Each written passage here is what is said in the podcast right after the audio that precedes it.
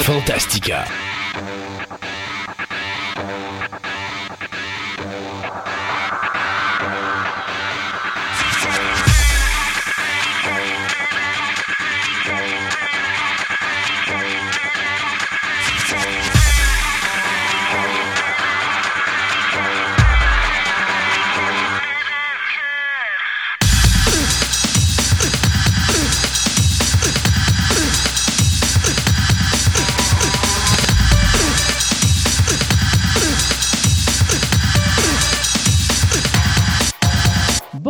Mesdames et messieurs, bienvenue à cette nouvelle édition de Fantastica. Mon nom est Christophe Lassens et comme toujours, je suis accompagné par mon comparse de travail, M. Sébastien Comté. Bonjour Sébastien. Salut Christophe. Comment ça va? Ah, ça va pas pire, ça va pas pire. L'été est arrivé, mais il fait fret. Ben ben, ben l'été est arrivé, il fait fret puis il pleut. Il fait fret. L'été est arrivé à Québec, oui, oui, c'est ça. L'été est arrivé. J'ai juste hâte de partir le chauffage de ma piscine, mais ça sert à rien. Avec des nuits à 1, là, c'est comme, oublie ça. Oui, mais moi, j'ai encore mon chauffage dans la maison. C'est tout dire. Ah oui, c'est carrément ça, là. Mon chat vient encore se coucher sous les couvertes une fois de temps en temps. Euh, Aujourd'hui, à l'émission, on a un gros show pour vous. Euh, comme je vous l'ai promis dans la dernière émission, on va avoir en fin d'émission une chronique sur Jerry Springer, l'homme qui a été, je pourrais dire, le point central de ce qu'on appelle le trash TV. Donc, on va vous parler un petit peu de sa vie, de ses expériences et un petit peu c'est quoi le euh, show, euh, Jerry Springer Show, qui a transformé à tout jamais. Euh, je pourrais vous dire, la télévision américaine au niveau de ce qu'on appelle les shows réalité et également le trash TV. on va commencer l'émission avec Jeff qui va nous faire ses coups de cœur 2023 sur les jeux de société. Et euh, on va euh, poursuivre l'émission après ça avec François qui va nous parler de la mauvaise représentation des animaux au cinéma. Non, malheureusement, on ne parlera pas de Cocaine Bear parce que malheureusement, le film n'était pas sorti en salle quand on a fait la chronique, mais on va parler de plein d'autres films où est-ce qu'on s'amuse à parler d'animaux et de voir à quel point qu'on exagère ce qu'un animal ferait dans une telle situation. Alors, une grosse chronique intéressante avec François. Euh, pour le reste, eh bien, euh, je voudrais remercier euh, des bons commentaires que j'ai eus de beaucoup d'auditeurs concernant Programme Double, des gens qui étaient un petit peu tristes quand j'ai fait l'annonce la dernière émission que j'allais ralentir Programme Double. Non, fais pas ça ben oui, je vais le faire, mais vous allez quand même savourer les shows. Euh, c'est juste qu'il va en avoir moins, donc vous pourrez les savourer un petit peu plus. Euh, mais j'ai pas le choix, il faut, vraiment que je ralentisse. Mais j'apprécie beaucoup les beaux commentaires, ça fait chaud au cœur. Euh, c'est beaucoup de travail qui sont mis dans ces shows-là. Donc, puis des fois, c'est plate parce qu'on ne sait pas. Hein. Nous, on fait les shows, on les met en ondes, on voit nos codes d'écoute, ça se maintient, c'est correct. On sait que vous aimez ça parce que sinon, vous ne reviendriez pas. Mais d'un autre côté, on n'a pas bien ben de commentaires. Ça fait qu'on se dit, bon, ben, c'est pas de commentaires, bon commentaire habituellement. Euh, puis habituellement, ben, des fois, tu n'as pas de commentaires, puis c'est des mauvais commentaires, mais c'est parce que là, on va le voir parce que nos codes d'écoute vont descendre. Donc, euh, on est bien content que vous soyez avec nous. Et puis, euh, il est rendu ce moment où nous allons parler de notre intro d'émission. Et cette intro d'émission, j'ai pitié de mon ami Sébastien qui peut jamais placer plus que trois mots un à la suite de l'autre sans que je le coupe parce que j'ai une grande boîte puis que j'arrête pas de parler. Alors, je me suis dit, Sébastien, pour celle-ci, je te laisse le plancher. Tu t'occupes du segment d'intro d'émission. Juste pour pas que vous fassiez trop, que j'ai trop pitié de moi, là. C'est juste que Christophe n'avait pas le temps de regarder. Mais bon, c'est pas grave. ouais, j'avais mon Springer Show à, arranger. c'est ça. Donc, j'ai décidé. Euh, j'ai hésité entre deux sujets. Des fois, je voulais vous parler peut-être des, euh, critiques de Indiana Jones 5 euh, qui viennent, qui viennent passer à Cannes. J'ai décidé de mettre ça reposer un petit peu pendant quelques semaines, le temps que peut-être d'autres choses sortent, là. Mhm. Mais bon, à date, là, c'est ah, ça.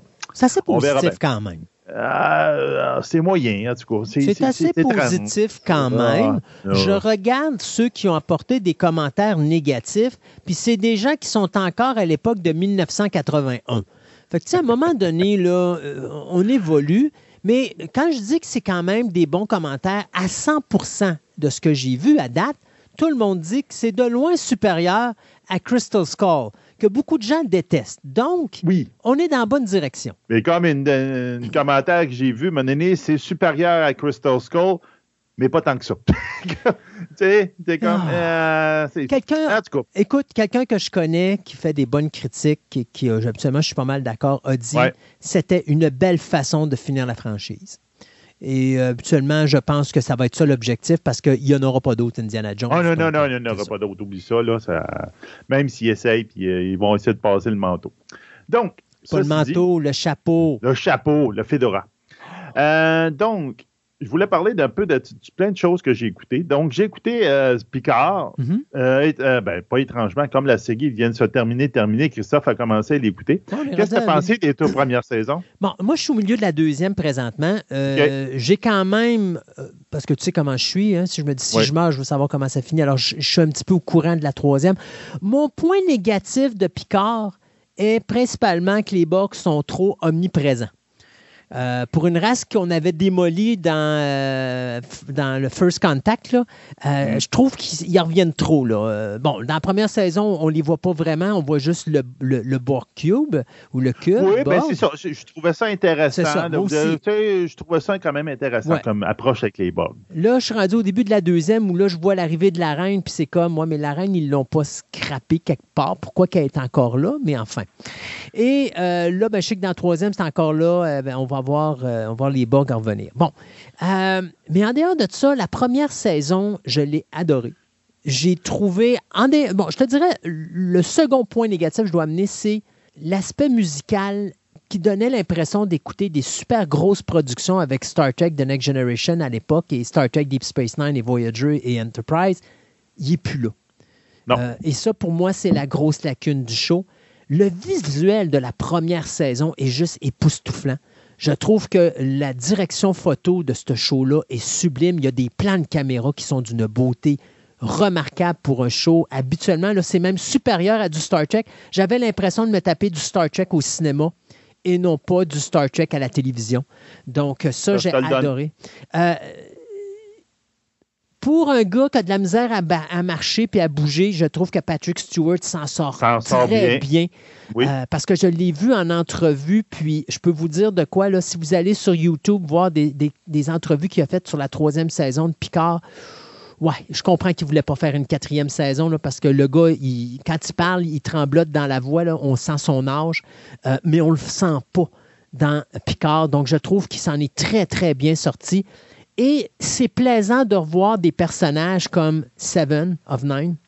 Oui. Euh, tout l'équipage de l'Enterprise aussi. Le fait que Brent Spiner a réussi finalement à faire ce qu'il avait dit qu'il ferait, c'est-à-dire, je veux que Data meure. Alors, on va revoir Data à la première saison, mais après ça, ce sera plus Data qu'on va voir par la suite. Euh, donc, il réussit à se sortir de son moule pour permettre justement de faire ce qu'il voulait faire, c'est-à-dire d'arrêter de jouer l'androïde, puis peut-être jouer un personnage beaucoup plus humain. Ce que j'ai adoré de voir dans au- autant la première saison que ce que j'ai vu à date de la deuxième saison.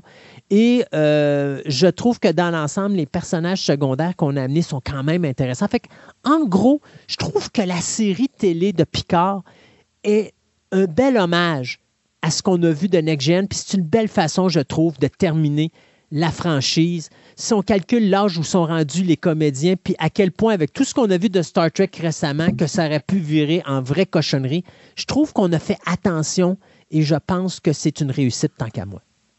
Ben, moi, tu sais, la première saison, euh, je l'ai toujours dit, j'ai pas trouvé que c'était euh, c'était de la bonne science-fiction, de la bonne TV. Je trouvais qu'il y avait des, beaucoup de lacunes. Euh, il y a des. Oui, comme tu dis, il y a une production très bonne à un moment Mhm. donné. Mais tu, à la fin de la première saison, l'espèce de. Je veux dire, de stand-up avec tous les vaisseaux qui, qui se regardent puis se demandent qui va tirer qui, là, avec des copy-paste de tous les vaisseaux, là. Tu dis, OK, le budget a atteint sa fin, là, puis là, ils ont fait des copy-paste. Ils ont pris un modèle de vaisseau, puis ils l'ont copié à l'infini, d'un Ouais. bord comme de l'autre, puis c'est comme. Oui, puis c'est comme, fais, soyons ah, honnêtes, c'est- comme... cette espèce d'affaire de tentacule qui sort de, de, de, de- d'une espèce de trou là, qui se crée, là, puis c'est des, Ouais. c'est des affaires cybernétiques qui sont supposément. euh, bon, Euh, y a- il y a- je suis d'accord avec toi qu'il y a des affaires au niveau de l'histoire qui sont, Euh, sont quand même ordinaires, Ils mais sont ordinaires, mais. en global, moi, ça Hmm. m'a satisfait. La deuxième saison, ben, tu n'as pas fini, mais tu vas voir, là. euh, Il y a des affaires intéressantes, mais j'ai trouvé que par bout, c'était de la mauvaise télévision parce que c'était comme. c'était mal écrit, c'était mal fait, puis de même. Il y avait quelque chose qui n'était pas bon. Sébastien, comment tu vas faire de la bonne télévision avec Q dans le décor? C'est impossible. Oui, puis il y a des trucs de même que Q, tu le mets, puis il y a des beaux bouts avec Q dans cette, dans cette saison-là, mais ils l'ont scrappé plus loin. Ça, c'est une autre histoire. Mais si tu prends la, la, deuxième saison dans son ensemble uh-huh. pour Q, c'est quand même encore là, un peu comme Picard, c'est un peu un bel hommage au personnage et à l'acteur. Uh-huh. Ça, j'ai trouvé ça super intéressant. Troisième saison parlant, euh, sans vouloir voler des punchs, bien des punchs, enfin même, effectivement, ben, Christophe en a volé un, il, dit, il parle des, euh, Borg. Mais je te dirais que le trois quarts de la saison 2, il y a une intrigue, puis là, ils vont chercher ce que toi t'aimes. Ils vont chercher des Space Nine. Tu sais, ils vont chercher des affaires dans des Space Nine, puis ils les ramènent, et c'est super intéressant. Ils ont fait quelque chose de bien. C'est juste qu'à la fin, ils scrapent ça avec les Borg. Tu dis, non, va pas là. C'est réglé avec la deuxième saison. Hmm. Tu n'en as plus besoin d'en parler. Va-t'en ailleurs. Non. Ils reviennent là. De, tu fais, non, c'était pas nécessaire. Mais la troisième saison est un fan service. C'est, tu vois tout l'équipage, ils se font du fun. Euh, les, les, c'est quelque chose que Patrick Stewart ne voulait pas, n'a jamais voulu avoir dans Picard. Picard, quand il a accepté de faire ça, il dit Je ne veux pas que le reste de la gang soit vraiment tout là. Mhm. parce que je ne veux pas refaire un épisode de Next Generation. Une autre saison de Next Generation, c'est pas vrai. Donc, je te dirais, à la fin, il a dit OK, regarde, on y va, mais on fait ça d'une telle manière, puis je trouve qu'ils ont fait un super beau fan ben, service. C'est le fun de revoir tous les personnages ensemble. Puis comme Picard rentre à un moment donné sur euh, l'ancien bridge de l'ancien Enterprise, puis il dit I miss the red carpet. Donc. oui, puis ils refont, ils refont. Moi, c'est ça qui m'a surpris, c'est quand j'ai vu revenir le D. Euh, je me suis dit, ils l'ont détruit le dé. Puis quand tu vois comment qu'ils le ramènent, c'est quand même original. C'est bien. Exactement. puis même le personnage de Data, qui n'est pas Data, mais de la façon qu'il le ramène, je trouvais que c'était original. Fait tu sais, je trouve qu'il a fait quand même un beau travail euh, dans l'ensemble. Puis pour revenir à ce que tu dis pour, pour Jean, voyons, Patrick Stewart, euh, je pense que Stewart a vu à quel point les fans voulaient de quoi. Je vais toujours me rappeler à un moment donné. Euh, Patrick Stewart est en entrevue avec euh, Whoopi Goldberg, au show de Whoopi Goldberg. Et à un moment donné, Patrick Stewart pose la question est-ce que tu serais intéressé à reprendre le rôle de Guinan? Ben Et l'achalandage s'est mis debout, les gens ont crié dans la salle. Et Patrick Stewart, il dit bon, ben, je pense que c'est un cue pour dire que je t'invite à revenir à. Et ça s'est fait live là, même Stewart. Mm-hmm. C'était même pas dans les, dans les plans de ramener Guinan dans le show, puis ça c'était dans la deuxième saison. Mais à cause de la réaction du monde, ben, C'était sûr qu'il allait le ramener. Il l'a fait live là. il n'a même pas parlé à son producteur, il n'a pas parlé à, euh, voyons, à CBS All Access, il n'a pas parlé à personne. Là, il a vu le monde, puis il a comme fait Ouais, OK, là, je pense qu'on va, on va t'inviter au show parce qu'il y a un fanbase. Et je pense que c'est ça. C'est qu'à la longue, avec tout le temps les, les, arrivées, puis même quand il allait dans les conventions, puis les, les Comic-Con et tout ça. Quand est-ce qu'on va voir War? Quand, est-ce qu'on, va voir de Jordi? C'est comme. Puis, tu sais, ils ont fait quelque chose de super intéressant. Ils ont fait une. Moi, j'ai trouvé la troisième saison. Je dis, si quelqu'un veut écouter, je dis, vous avez rien qu'un peu de temps à écouter la Picard, là, écoutez juste la troisième saison vous allez avoir tout ce que vous voulez de Next Generation. Vous allez avoir un beau paquet enveloppé avec un beau petit argument, puis il dit faites-vous un cadeau, écoutez la troisième saison. Les autres, si vous voulez y aller, puis tout, ça, c'est une autre affaire, là, mais ça, c'est un super bonbon. C'est un beau cadeau aux fans, puis je trouve que c'est du beau fan service à son meilleur. Vraiment, là, hein, on va aller dans un autre registre.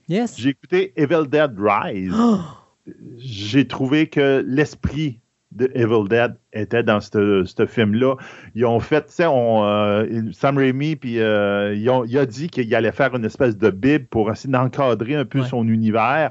Puis justement, pour rentrer les nouveaux livres que le monde veut rentrer, comme là, là-dedans, c'est pas le Necronomicon Ex Mortis, c'en a un autre. Donc, mais c'est, il garde l'humour. Il garde pas l'humour, il garde le style, il garde l'esprit de ça. C'est super intéressant. C'est un bon film dans ce sens-là. Il garde l'hémoglobine, hein? l'hémoglobine, très important. Il y en a, partout, là. Euh, mais euh, ce que je dirais, il manquait quelque chose pour que ce soit un excellent film. C'est peut-être l'humour de Evil Dead qui est totalement absent. Ça fait mon bonheur. Euh, c'est ça. Ou encore, je sais pas, il y a quelque chose qui me chicote. Je sais pas, c'est le développement peut-être de l'histoire, des personnages, que ça donne trop que, ah, on trouve ça par hasard il y a quelque chose par hasard qui est là. Ouais, mais ça faisait quoi là? C'est pas important. Il y a une chaîne ça dans ben, un stationnement, dans un building. Je veux pas te faire de peine, mais si tu écoutes toutes les Evil Dead, c'est tout le temps comme ben ça, anyway. Mais c'est ça. Mais je sais pas, ça apparaissait plus. au moins, à la limite, la chaîne ça était dans, dans, une cabanon, dans une cabane dans le bois. On dit OK, ça rapporte, mais en plein milieu d'une ville, dans un stationnement souterrain, pourquoi il y avait une chaîne ça là? C'est comme, il y a des affaires qui arrivent comme peut-être que ça m'a accroché plus, comme tu sais, euh, le, mécanisme n'était pas bien huilé. Mais ils ont fait quand même une belle job. Ça, c'est euh, vraiment quelque chose d'intéressant. Euh, Dungeon and Dragon Honor Among Thieves. Bon, as-tu été satisfait finalement? Tu vas voir. Ok, fatigant. tu dis oui ou tu dis non. oui. C'est le maximum que je peux te donner. Je vais, tu vas voir pourquoi. Euh, ben, je dis depuis le début, tu peux pas faire un film de Dungeon and Dragon. Dungeon, c'est un contexte. C'est comme si je veux dire, ah, je fais un film post-apocalyptique. Euh, ouais, mais c'est quoi le sujet? Tu sais, c'est comme, un peu plus. Mais c'est tous les univers de Donjon Dragon, toutes leurs particularités, puis même. Puis en plus, c'est tout chaque univers de Donjon Dragon, c'est un monde gros comme la Terre. Donc, si tu le fais en Chine, tu le fais en Amérique, tu as deux films différents. Mm-hmm. C'est ça que je, l'étiquette que je trouvais bien tannant. Ceci dit, je suis quand même allé au cinéma. Je suis allé voir Dungeon and Dragon.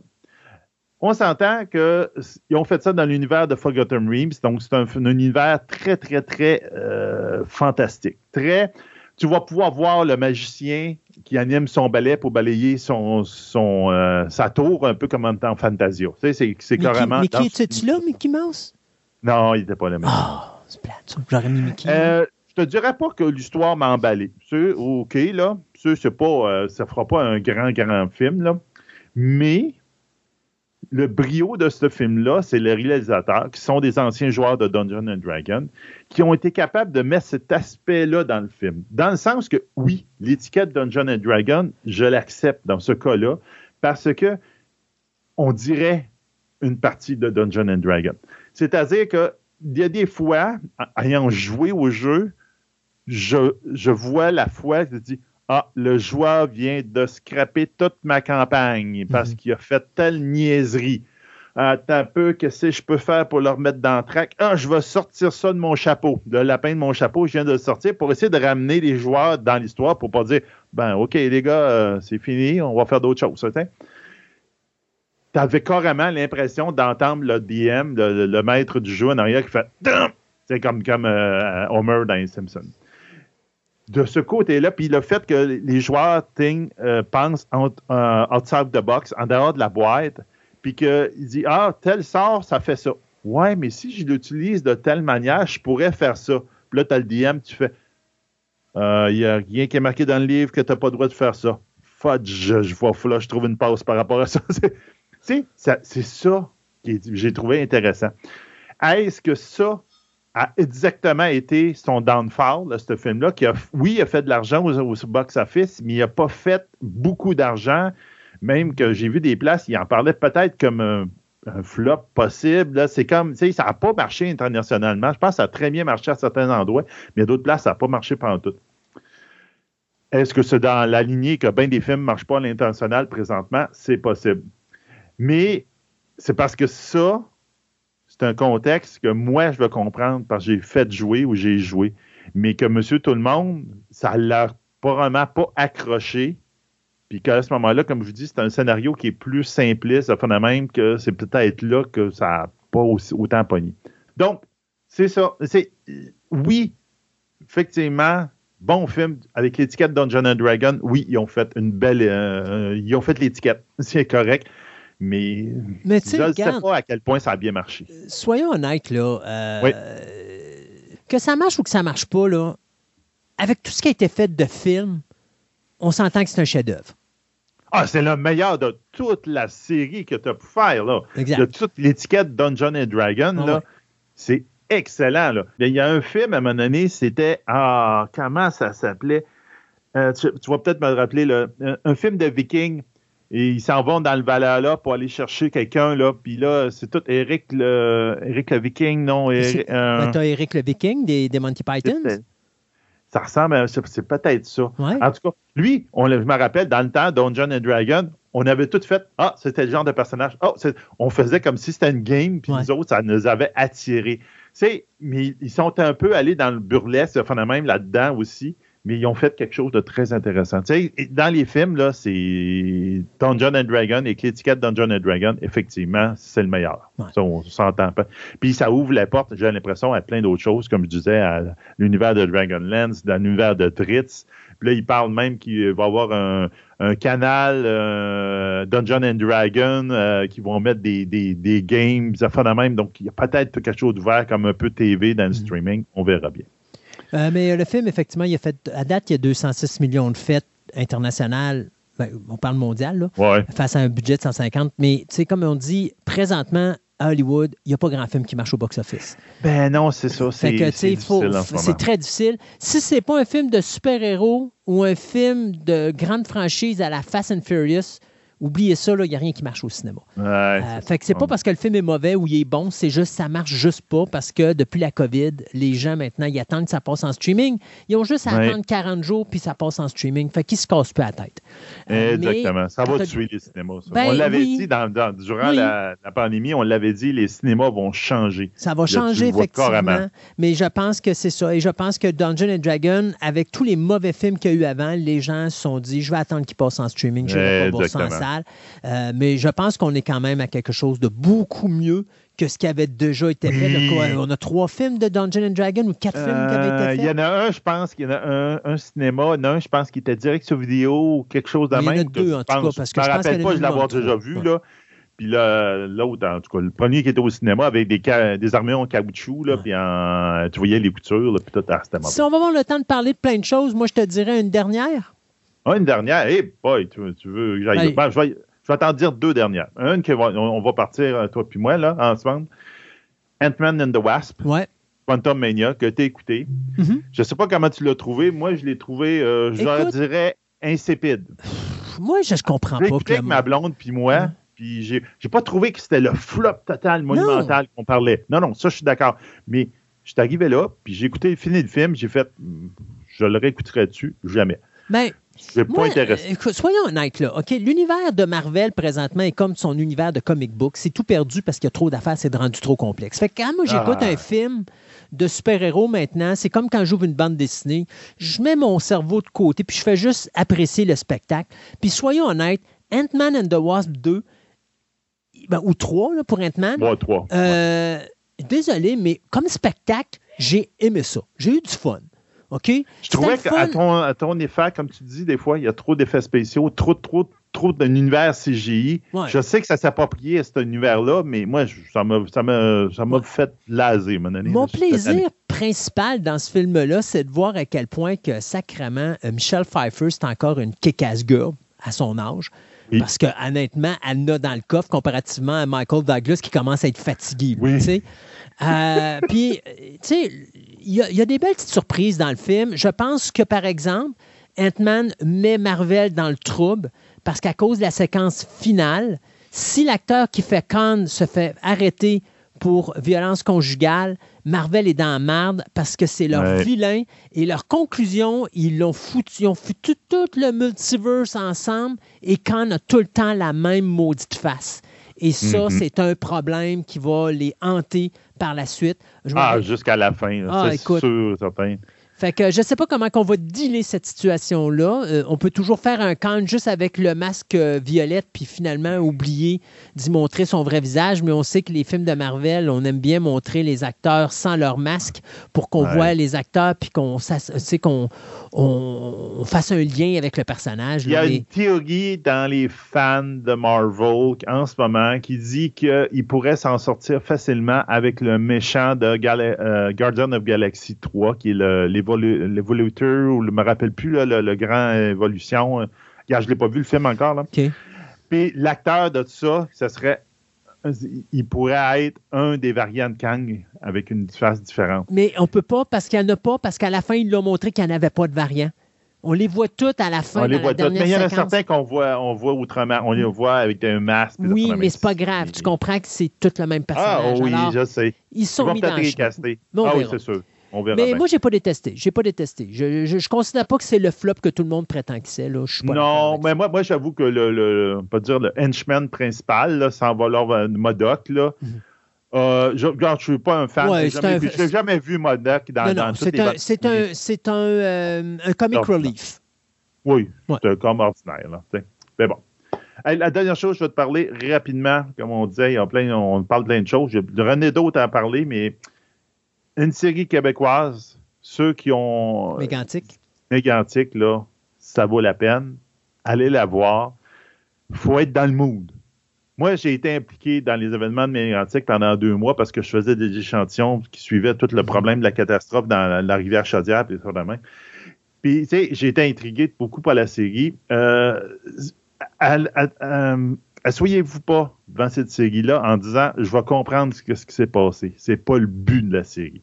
À la fin de la série, vous allez avoir une idée générale de c'est qu'est-ce qui s'est passé dans l'événement qui s'est passé le 6 juillet 2013. Donc, on va avoir le 10e anniversaire cette année. Allez voir plus les reportages de, de découverte. Ou encore, il y a un, documentaire en plusieurs parties qui est sorti, là, c'est Lac mégantique. euh, ceci n'est pas un accident, qui devrait être intéressant, qui devrait. euh, mais c'est, c'est comme une série anthologique, une série qu'à chaque épisode, tu vois la catastrophe sous un point de vue de victimes, soit des victimes qui ont, sont décédées dans l'événement, ou qu'il y a eu 40, 47 victimes, entre guillemets, 48 victimes. Il y en a une qui s'est suicidée après. Donc là, euh, moi, je considère effectivement c'est probablement 48 victimes. Et que tu vois un épisode, un, un drame de phénomène, puis là, tu revis tout le temps le même événement, mais en rewind. OK. faut être dans le mood parce que c'est tough. Les victimes ont dit que c'était extrêmement bien équilibré comme série, dans le sens que ils vont pas aller dans le sensationnalisme, ils n'ont pas aller très profond dans chaque histoire, ils ont survolé chaque histoire. Et quand tu écoutes cet épi- ces épisodes-là et que tu vois l'impact que ça a sur l'auditeur, tu dis, s'ils ont juste vu le survol, Mhm. qu'est-ce que c'est vraiment pour les vraies victimes? Ouais. C'est épouvantable. Ouais. Donc, c'est une belle série. Ça vous montre l'aspect humain, je vous dirais, de, de cette tragédie-là. Sur, euh, je pense, c'est 10 épisodes, 8 ou 10 épisodes.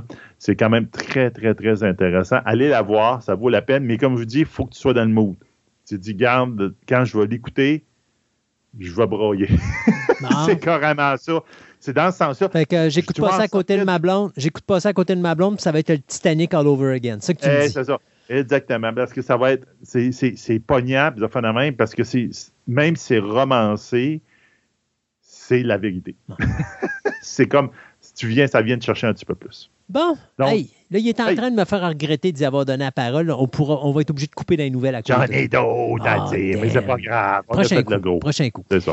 Merci beaucoup, Sébastien. Euh, nous, on s'arrête pour couvrir un de nos commanditaires et on vous revient par la suite avec les quelques petits moments de nouvelles que nous aurons dans cette émission parce que Sébastien, il parle À trop. trop parler.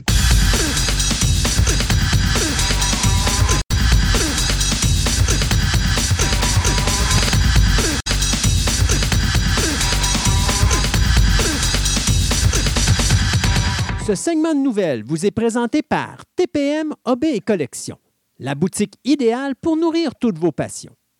TPM OB et Collection a doublé son espace de vente afin de vous donner encore plus de choix avec le même service personnalisé, le tout à des prix plus que compétitifs. Vous cherchez des die-casts, des cartes de sport, de la figurine, des timbres, de la monnaie, des casse-têtes, des jeux de société, du comic book, des cartes Magic, voire même des cartes Pokémon. Voici la place rêvée pour vous, collectionneurs aguerris. Allez donc les visiter dans leur nouveau local au centre commercial de Fleur de Lys, au 550 boulevard Wilfrid Amel à Québec, ou rendez-vous sur leur site web au www.boutique-tpm.com.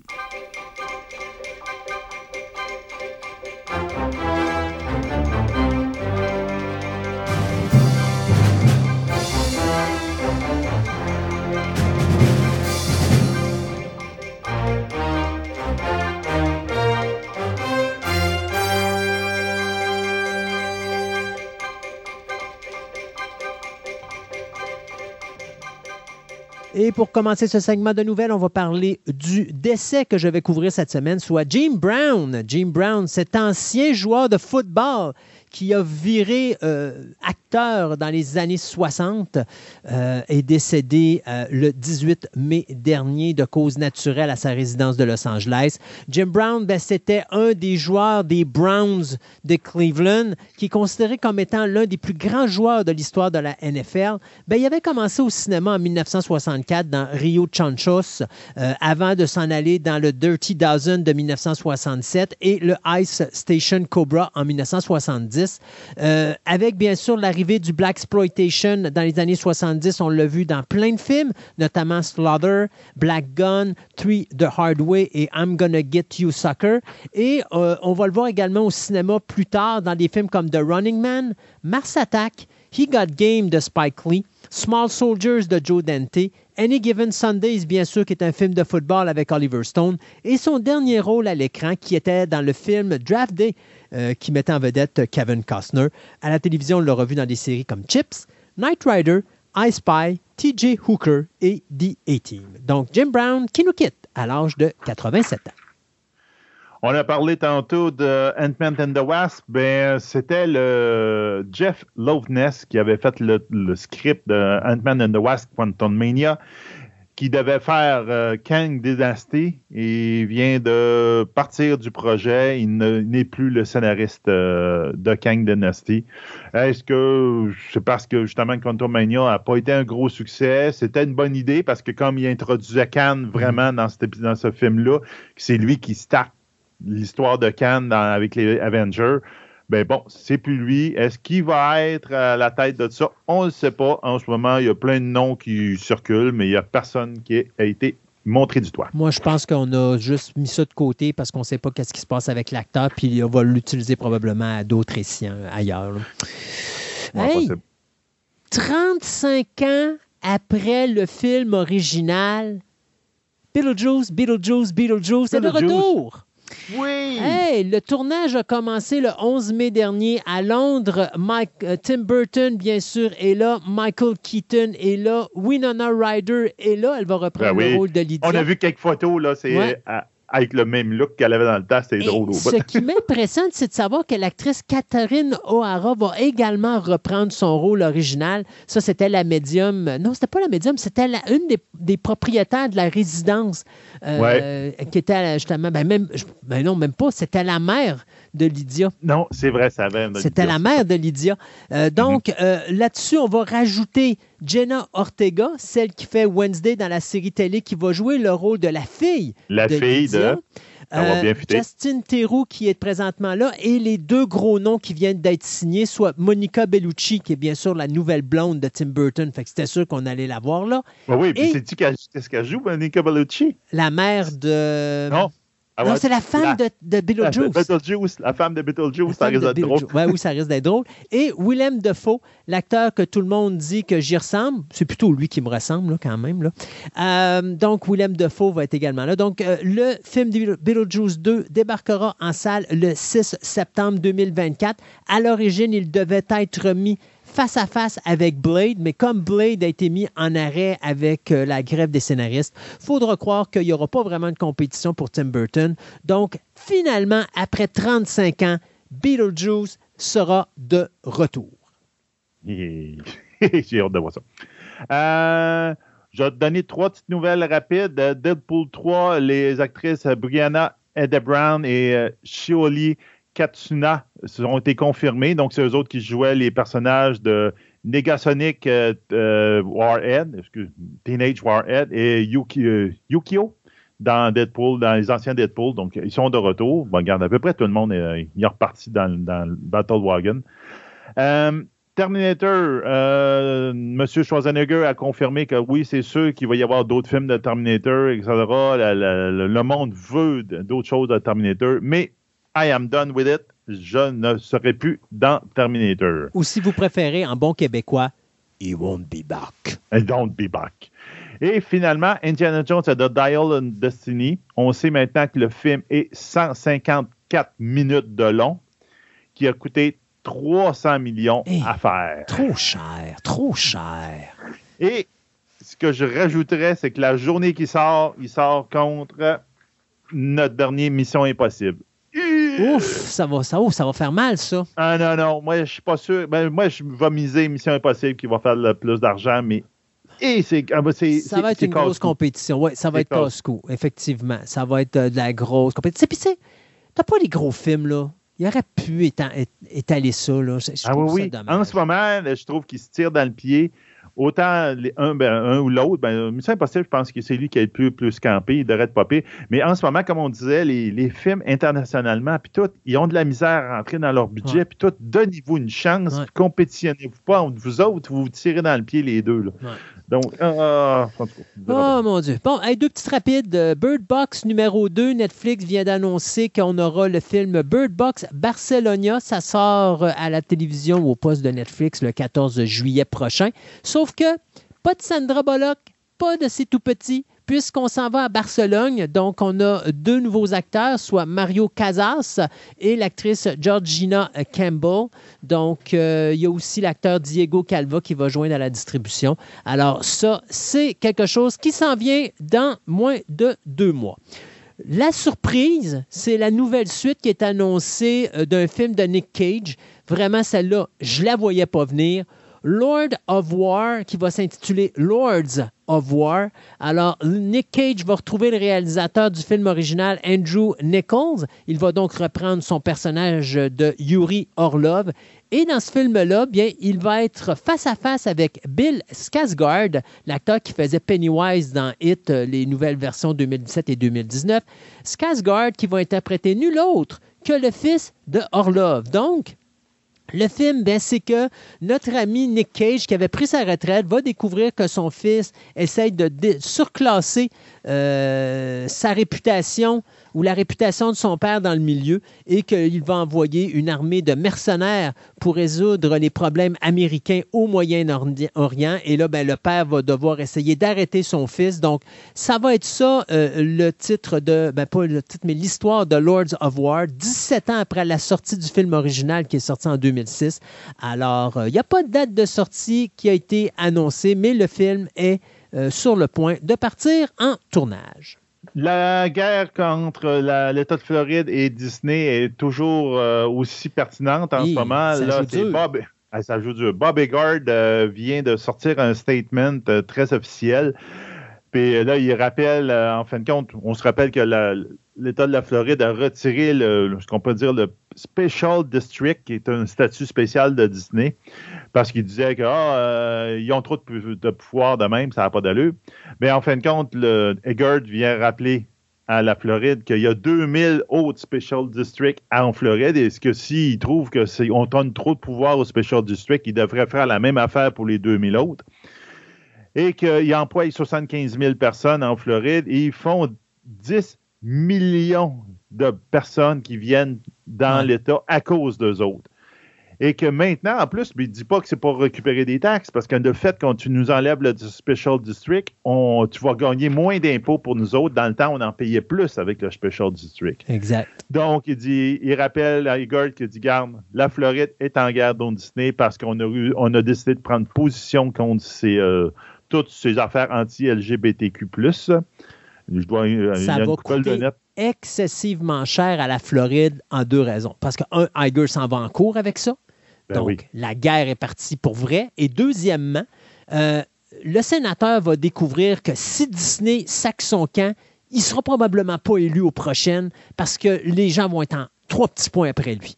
Puis je ah peux vous dire que si Iger prend Disney et qu'il l'enlève de là et il est capable de le faire, euh, il va se permettre de mettre en grande page de tous les journaux de la Floride. La raison pourquoi qu'on quitte, c'est de sa faute à lui. Et je peux vous garantir qu'au prochain, il vient de prendre la porte. C'est sûr et certain. Donc, ça, Igor rappelle qu'il remploie des centaines et des 175 000 personnes, pour être exact. On paye pour leur éducation et on, leur paye pour plein de choses, ces gens-là. Ils ont une très bonne job. Puis il dit, au bout de la ligne, l'État doit se poser une seule et unique question. Voulez-vous qu'on investisse plus? Voulez-vous qu'on emploie plus de personnes? Voulez-vous qu'on paye plus de taxes? Ou pas pantoute? Exactement. Yes. I love Bob Iger. Mais sais, on s'entend que la Floride, en ce moment, il y a un cas qui vient de sortir, une femme, une éducatrice qui a passé une émission, un film de Disney en classe dans lequel il y a le personnage secondaire est homosexuel Mhm. et elle se fait poursuivre par l'État parce qu'elle a été contre, euh, elle s'est d'endoctriner les Ouais. jeunes Complètement à stupide. l'homosexualité. C'est Complètement comme, stupide. hey, ils sont revenus en- au Moyen Âge en Ouais. Floride, là, et c'est incohérent, ça n'a pas d'allure. Présentement, les Américains ont un sérieux problème. Ça s'appelle le Parti républicain. Et tant que ce parti-là Ah va oui. être là, ça va être de- du gros, excusez l'expression, ça va être du gros caca. C'est pas drôle parce qu'en ce moment, là, au Parti républicain, c'est- le favori, entre guillemets, c'est notre super, euh, voyons, euh, L'abruti, là? l'abruti. Ouais. on ne nommera même pas son nom, c'est l'abruti. Et le deuxième, c'est le gars de la Floride. Ah oui. Mais je te le dis, Hey! moi, ce parti-là est le d'exploser. Moyen Âge, là. Ce, ce parti-là est veille d'exploser. Euh, il va se segmenter. C'est sûr que ça s'en vient parce que ça se peut pas que tout le monde soit d'accord avec ce qui se fait dans le Parti Ah républicain là, présentement. Et ça fait juste lancer les, euh, ce qu'on appelle les Yankees. là. C'est-à-dire que là, on repart avec la guerre de sécession, là, puis c'est complètement ridicule. Moi, je vois vraiment une segmentation du Parti républicain dans les prochaines années. Tu peux pas continuer à cette allure-là, pas, pas avec la dérape. Et si l'abruti est le numéro un pour les prochaines élections et qui se fait ramasser, ça, les le Parti républicain, s'ils perdent des élections les prochaines d'aplomb, regardez ça aller, je vous le dis, là, la semaine après, il va, avoir, il va se séparer en deux ou en trois partis. C'est officiel Ah que ça va arriver. Et tu vas avoir le parti extrémiste, puis tu vas avoir le parti qui est un petit peu plus au milieu, où est-ce que eux autres, ils vont dire Hey, sais-tu quoi, là, nous, c'est pas, pas la direction qu'on veut. Calme-toi le nerf- calme-toi les nerfs, Il faut gars. se calmer le pompon. Ah Euh, hey, Blair Witch Project, mon Dieu. Ben oui, Lions- il, il recommence quelque chose. Exact. Lionsgate veut relancer la, fra- la- la saga. Écoutez, le dernier film n'a pas été. C'est dommage parce que c'est pas un mauvais réalisateur qui était dessus, c'était Adam Wingard. Ouais. Le film n'était pas si mauvais que ça, mais ça a juste pas marché. Il faut se dire que, écoutez, le film original de Blair Witch Project en 99 avait coûté 25 000 à produire, puis il avait, ça, ramassé, il avait ramassé 248 millions au box-office. Le dernier film qui a été produit en 2016 il a coûté 5 millions de dollars à faire, puis il a ramassé 45 millions au box-office. Grosse différence. Euh, Oui. C'est rentable, mais euh, bon, je pense que le film de Blair Witch 2, euh, The Book of Shadow, qui avait été fait en 2000, avait pas mal scrappé la franchise parce que ça avait été complètement à l'opposé, puis ça avait été une histoire à break à la brande. Je trouve que le Blair Witch de Adam Wingard est revenu un petit peu plus dans l'ambiance, mais on n'est plus rendu à l'époque du found footage. Les gens sont écœurés des caméras qui bougent, sont écœurés d'être malades dans les salles de cinéma. Alors, c'est sûr et certain que c'est un auditoire qui n'ira pas. On a vu la télévision changer d'optique parce que justement, les postes, les shows télé qui utilisaient cette technique-là sont mis à scraper partout, puis les codes d'écoute ont descendu, les films ont commencé à plus rapporter d'argent. Mais je pense qu'à un moment donné, il va falloir se résigner à l'idée que ça ne marche plus, le found footage. Mais il faut croire que Lionsgate n'y croit pas parce que les autres, ils disent non. On va aller rechercher les réalisateurs du film original, soit Daniel Myrick et Eduardo Sanchez. On va leur dire de produire cette nouvelle version du Blair Witch Project. Puis on va aller chercher le réalisateur Oliver Park et on va faire un nouveau film de Blair Witch. Donc le tournage de cette nouvelle version devrait débuter d'ici la fin du présent été. Van Diesel, euh, il était dans les red carpet pour le, le dernier film Fast X qui va sortir euh, quand on sort Ben, il est ce- sorti, cet là. épisode-là. Il est sorti. Il est Il est, sorti. officiellement sorti. Euh, il a ouvert sa trappe. Il a dit Ah, l'histoire était tellement bonne que le studio veut faire une, une trilogie finale et non pas un, c'est un dernier film. Le Ben, prochain était supposé être le dernier. En réalité, le, le Fast and Furious 10 se splittait en deux films parce que l'histoire était trop longue pour finir un C'est film. Donc, ça. ça. fait le 10A et le 10B, comme on a 10B. eu avec Harry Potter puis une coupelle d'autres. Mais Ben, ça a l'air qu'ils veulent faire 10A, 10B, 10C. En tout cas, c'est ce que Van Diesel clame sur la red carpet et que le studio ne veut pas répondre à cette question-là nulle part. Il a dit Hey, qu'est-ce que tu viens de dire là? On t'avait parlé de ça en, en cachette, là. Ouais. On va attendre de voir si ton film marche, qu'on va en reparler. Mais bon. Donc, peut-être vous allez voir trois films, peut-être une trilogie, peut-être on va voir juste une duologie. Mais Vin Diesel n'a pas le choix. C'est la seule chose qu'il a dans sa carrière. Après ça, il n'y a ben rien d'autre. En ce moment. Ben, il y a Reddick qui est supposé avoir d'autres choses. Là, et ça se parle très sérieusement d'un Reddick, à chaque film qu'ils font, ils, font un film, ça floppe au box-office, puis ils disent OK, c'est le dernier, puis ils en refont toujours un dix ans plus tard. Vin Diesel ne vit que sur deux, deux films qui ont bien marché dans sa carrière. En dehors de tout ça, il marche quand on ne le voit pas à l'écran. Hein. On n'a qu'à penser que c'est lui la voix de Rocket Raccoon dans, dans, les, euh, dans les Guardians of the Galaxy. Puis la raison pourquoi il est populaire, c'est parce qu'on ne voit pas à face. Mais en dehors de ça, Vin Diesel n'est pas nécessairement un bon acteur. Il fait ce qu'il a à faire. Non, c'est pas, pas Rocket, c'est pas Groot. C'est Groot. Ça me semble que c'est Groot. I am Groot. Bon, il vient ben. dire ça.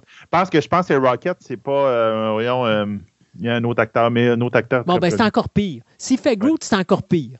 Euh, fait que, tu sais, c'est pas un acteur, c'est pas un grand comédien, puis c'est pas un gars qui est capable d'amener du monde au cinéma. Ce qui fait en sorte que les Fast and Furious fonctionnent, c'est pas Vin Diesel, c'est tout ce qui est autour de Vin Diesel c'est euh, ben, Charlie Theron, c'est Jason Statham, c'est Dwayne Johnson, Jason Momoa, c'est tous eh les Kurt Russell, c'est tous les acteurs qui sont autour de lui qui font que les gens y retournent. Pas à cause de Vin Diesel, on s'en tape de Vin Diesel. tant qu'à moi, il est derrière une voiture, on, levait, la fenêtre du conducteur, puis il fait juste rouler la voiture, puis c'est un cascadeur. Qui c'est la même maudite affaire. Oui, c'est vrai. C'est Groot. Il fait la voix de Groot Van Diesel. La voix de Raccoon, c'est, je me rappelais, c'est un gros acteur, c'est Bradley Cooper. Ah, bon, désolé, Bradley. je voulais pas te manquer de respect, mais bon, alors, c'est encore pire. Vin Diesel fait la voix de Groot. Alors, il fait juste I am Groot. C'est certainement pas pour lui qu'on va aller voir euh, The Guardian of the Galaxy. Non, c'est pas pour sa voix. La compagnie britannique T-Shop Production, euh, puis j'adore le nom pour une compagnie britannique, hein, parce qu'à trois ans, c'est l'heure du thé, euh, qui nous avait donné 40 heures. Ouais, oh, ben, 4 heures. 47, 47 Meters Down, ou encore, justement, il n'y a pas si longtemps, on a eu le film Fall, qui était excellent. Ben, ils ont trouvé leur nouveau survival film, là, si on va appeler ça le film de survivance, où est-ce qu'on va remplacer les requins et les tours élevées par des crocodiles. Excusez, il y a une différence entre un crocodile et un alligator. Je vais me faire reprendre par François. Alors, c'est pas par des crocodiles, mais par des alligators. Et, c'est caïman pareil. OK. Et donc, il y a un groupe d'amis qui s'en vont en Louisiane et qui vont se faire ramasser les uns après les autres par une clique d'alligators affamés. Alors, ce sera le film qui s'intitulera De Bayou qui euh, sera la prochaine production de T-Shop Production. Présentement, on sait que c'est le réalisateur Matthew Ninaber qui nous a donné Death Valley qui va s'occuper de la réalisation du film, alors que Gavin Mertens s'occupe, lui, de l'écriture du scénario. Et c'est la compagnie Koala FX qui avait fait les effets spéciaux euh, du film Fall qui va s'occuper de faire les effets CGI des alligators parce qu'on ne mettra pas, bien sûr, des vrais acteurs à côté de vrais alligators alligator, n'est-ce pas? Oh, déception. Je le sais. Et le film débutera probablement à l'automne, si ce n'est pas à l'hiver prochain. Captain America and a New World Order. Euh, David Batista a pas mal dit son bye-bye au MCU avec le dernier Guardian of Galaxy 3. Je ne vends pas de punch. C'était tout le temps depuis le début. Lui, il disait que quand, quand le réalisateur s'en allait, lui aussi s'en allait. Donc, même s'il ne meurt pas dans le film, euh, il ne reviendra pas probablement. Euh, donc, on rentre un nouveau euh, gros bras de la WWE qui s'appelle Seth Rollins, qui va faire son apparition dans Captain America New World Order. À savoir ce qu'il va faire, pour le moment, on ne sait pas. C'est probablement un méchant ou une grosse brute qui va tapocher sur le nouveau Captain America. À la grosseur de bras, ça ne serait pas surprenant. Les choses qu'on sait en ce moment, dans euh, New World Order, on va savoir que Tim Blake Nelson reprend son rôle du leader qu'il avait eu dans l'incroyable Hulk, que Harrison Ford va faire ses débuts en tant que Thunderbolt Ross, qui, va remplacer William Hurt après son décès, et que probablement que ça va tourner autour, pas du vibranium, mais de l'adamantium, hmm. qui va être entré dans l'univers. Donc, les, les, mutants vont commencer à faire leur apparition ben, de plus en plus. Oui, mais mettons, tu sais, ça amène Wolverine. le terrain. Ça amène Wolverine, puis on, c'est l'argument comme quoi que le Thunderbolt, oui, justement, Harrison Ford va être là, ils vont aller chercher du, euh, du d'adamantium pour essayer d'avoir le, de, quelque chose pour compétitionner le vibranium. Donc, ça peut être euh, de plus en plus, ça a l'air de vouloir se mettre en place. Hmm.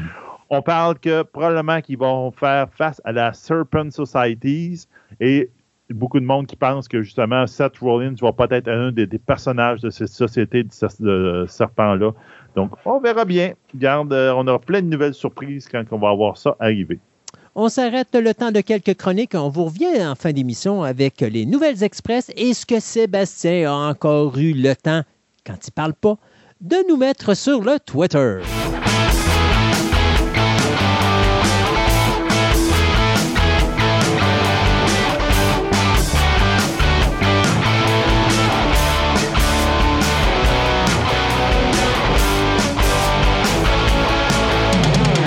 Pour cette nouvelle chronique de jeux de société, notre ami Jean-François a décidé de nous parler de ses coups de cœur. Et bonjour mon cher ami Jeff. Bonjour Christophe. Les coups de cœur à Jean-François, on en a pour au moins facilement trois heures d'émission. Ça va être difficile de réduire ça dans une chronique d'une quarantaine de minutes. Oui, effectivement, ben, j'en ai beaucoup. Là, je suis allé avec mes coups de cœur du moment. Euh, donc, ceux que je joue le plus ces temps-ci, c'est la majorité tous des jeux accessibles. Fait que ça va, être, être intéressant pour les auditeurs parce que c'est des petits jeux que les gens vont être capables d'aller chercher puis de, s'approvisionner facilement. Donc, c'est des affaires qui sont récentes. Oui, c'est ça. C'est des affaires récentes en plus. C'est beau. Ce ne pas des choses qui vont être dures à trouver. Non. OK.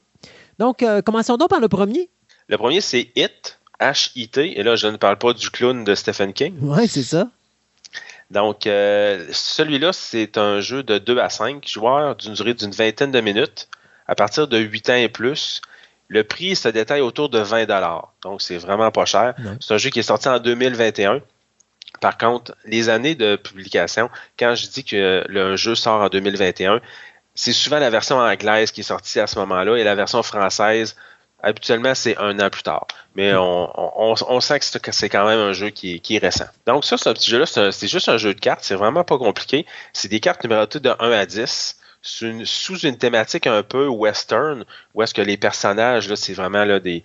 On a une espèce de hors-la-loi, la, fille. Euh, je ne serais pas la fille de joie, là, mais en tout cas, le, puis, euh, la, prostituée de luxe, non, tu peux le dire. OK, c'est correct. OK, d'accord. Puis c'est ça. Fait que, on a vraiment là, ces 10 personnages différents. Puis ils sont numérotés de 1 à 10. Les cartes de 1 à 5, il va en avoir 10 de chaque exemplaire. Et les cartes de 6 à 10, il va en avoir 7. Donc là, il y a un peu une petite mathématique à essayer de, de, voir là, au niveau de ce jeu-là. Mais c'est un jeu de prise de risque où est-ce qu'on va essayer de d'un peu pousser notre chance puis d'essayer d'aller plus loin pour avoir le plus de points possible.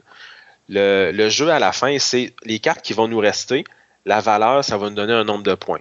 Donc à la fin, si mettons j'ai 2 7, ça me donne 14 points. Fait que là, on va y aller comme ça à tour de rôle.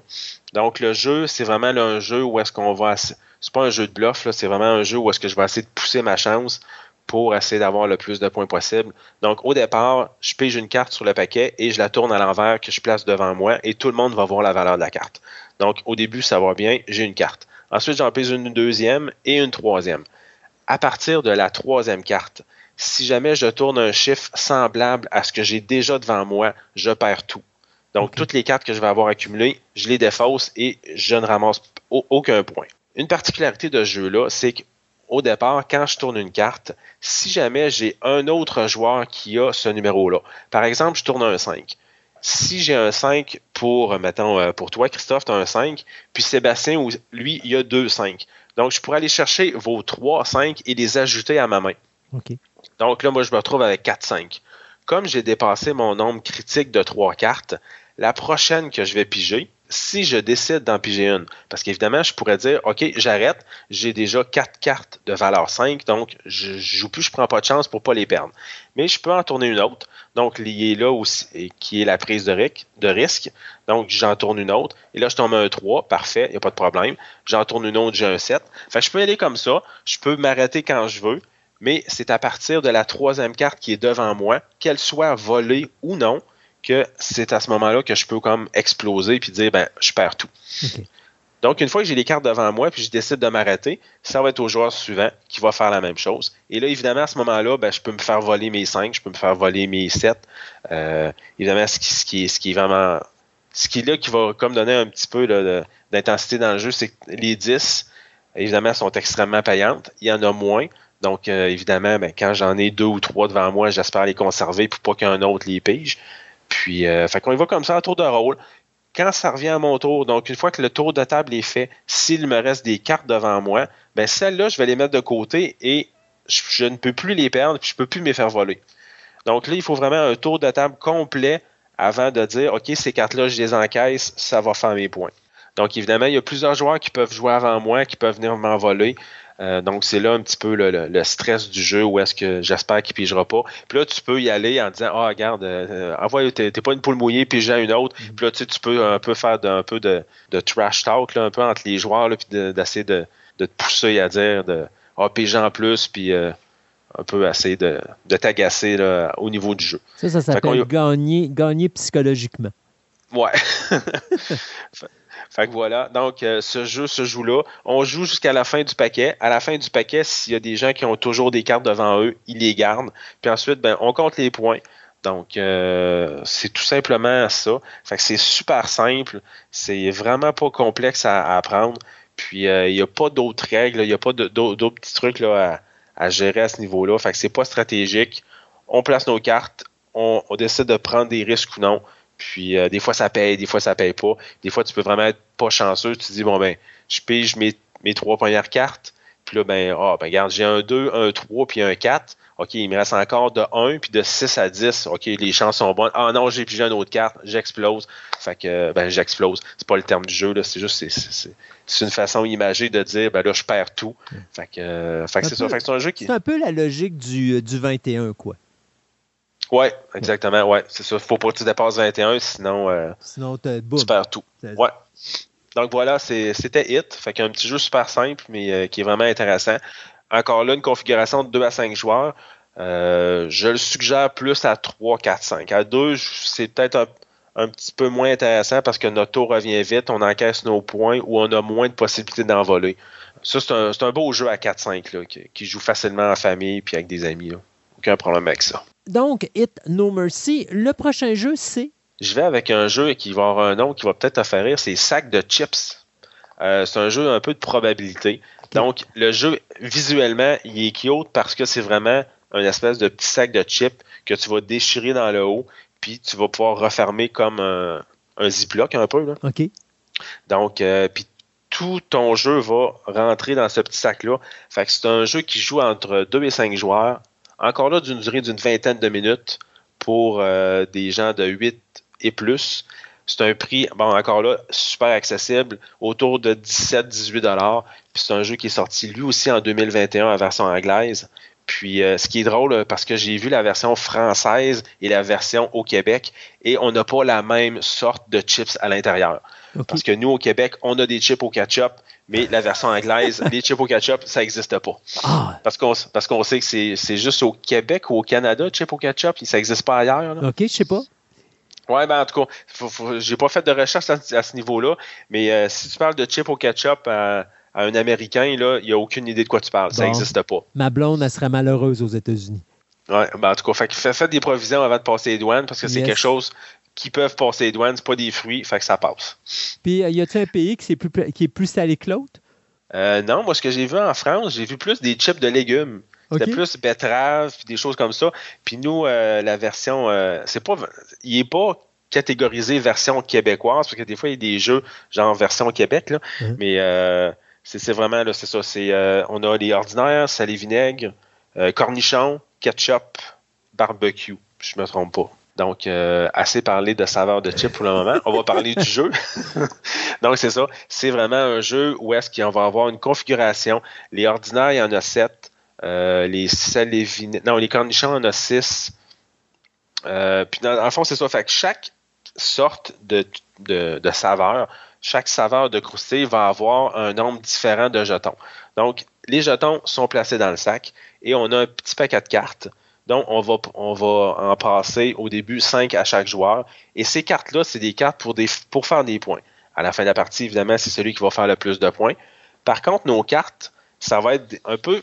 C'est là qu'on a un jeu de probabilité parce que nos cartes de points, ils vont nous dire, admettons, ben, j'ai plus de cartes, euh, j'ai plus de, de nature que de barbecue qui sont sortis. Parce qu'à la fin de la partie, les cartes qui vont me rester en main, c'est celles-là qui vont me faire des points. Donc, selon ce qui va être pigé, euh, je, vais, je vais sélectionner mes cartes pour savoir lesquelles je vais conserver. Donc, je reviens avec la mécanique un peu plus approfondie du jeu. Donc, ça va jouer en quatre manches. La première manche, je vais sortir cinq chips de mon sac et je vais les mettre sur, euh, sur ma carte pour que tout le monde les voit. Et c'est à ce moment-là, on va prendre nos cinq cartes qu'on a en main, puis on va regarder deux qu'on veut discarter selon ce qui a été sorti actuellement. Donc, si admettons, j'ai, je sais pas, moi, j'ai euh, j'ai une carte qui me dit qu'il faut qu'il y ait plus de, de, ketchup que de cornichons, et actuellement, j'ai déjà trois cornichons de sortie et aucune ketchup ben là, je vais peut-être dire cette carte-là est, peut-être pas bonne, fait que c'est celle-là que je vais discarter. Fait qu'on y va comme ça pour la première manche. Deuxième manche, même principe, je vais tirer cette fois-ci trois, euh, trois chips au lieu de quatre. Puis là, je vais regarder encore là. Cette fois-ci, je vais en discarter une au lieu de deux. Donc, on y va comme ça progressivement. La troisième manche, ce que je vais faire, c'est qu'il va me rester euh, quatre cartes euh, trois cartes en main. Puis ce que je vais faire, c'est que je vais décider d'en mettre une du côté gauche puis celle-là, si je la réussis, ben, ça va être des points négatifs. Donc, je vais essayer d'en mettre une. Parce que là, évidemment, de manche en manche, j'ai essayé d'avoir des cartes qui vont être possibles d'être réalisées, puis qui vont me donner une possibilité de faire des points. C'est que rendu à la fin, vers la dernière manche, il y en a peut-être une que je me dis, ah, celle-là, je pense que je la réussirai pas, ou les probabilités que, admettons, euh, la carte me dit, il faut qu'il y ait plus d'une sorte que de l'autre, ou le nombre égal, euh, autant de sel vinaigre que de ordinaire, alors que la configuration est différente. Je vais peut-être me dire, ben celle-là, je vais la mettre du côté gauche en me disant, celle-là est pas bonne. Alors, euh, je vais essayer de ne pas la faire. Mais si jamais, avec les dernières chips qui vont être sorties, je la, je la ferai dans le sens où est-ce que je réaliserai les conditions, ben là, à ce moment-là, c'est des points négatifs. Donc, Alors faut que tu soustrais ce montant-là à ton montant total. Exactement. Donc, du côté droit, il va me rester deux cartes qui, elles, vont être des, cartes, on va dire, de points positifs, alors que celle-là, ça va, si je les réussis, ça va me donner des points que je vais soustraire de celle de gauche, mais euh, c'est quand même moi qui décide lesquels je mets de quel côté. Donc, je vais en avoir deux à droite, une à gauche.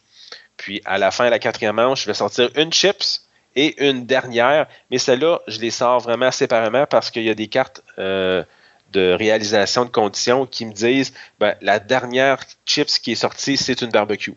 Donc, il faut vraiment les sortir celle-là une par une pour être vraiment certain de, de voir là, ce qui va être sorti parce qu'il y a des cartes qui, influencent à ce niveau-là. Donc, euh, c'est un petit jeu vraiment pas compliqué. Euh, où est-ce qu'on va vraiment analyser un peu ce qui a été sorti, un peu statistique. Évidemment, il y a quand même de la chance parce qu'on tire les, les, chips au hasard.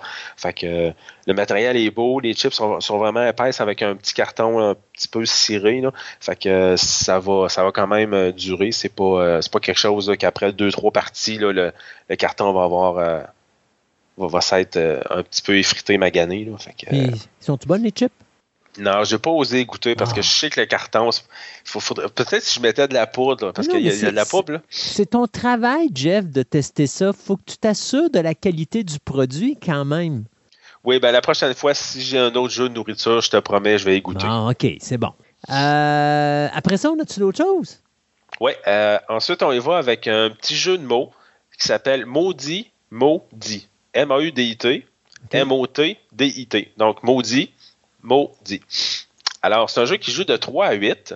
Donc, c'est un jeu qui est vraiment euh, avec un plus grand nombre de joueurs, d'une durée d'une trentaine de minutes. Euh, là, on parle de 12 ans et plus. Par contre, euh, j'ai absolument rien à ce que des, plus jeunes jouent.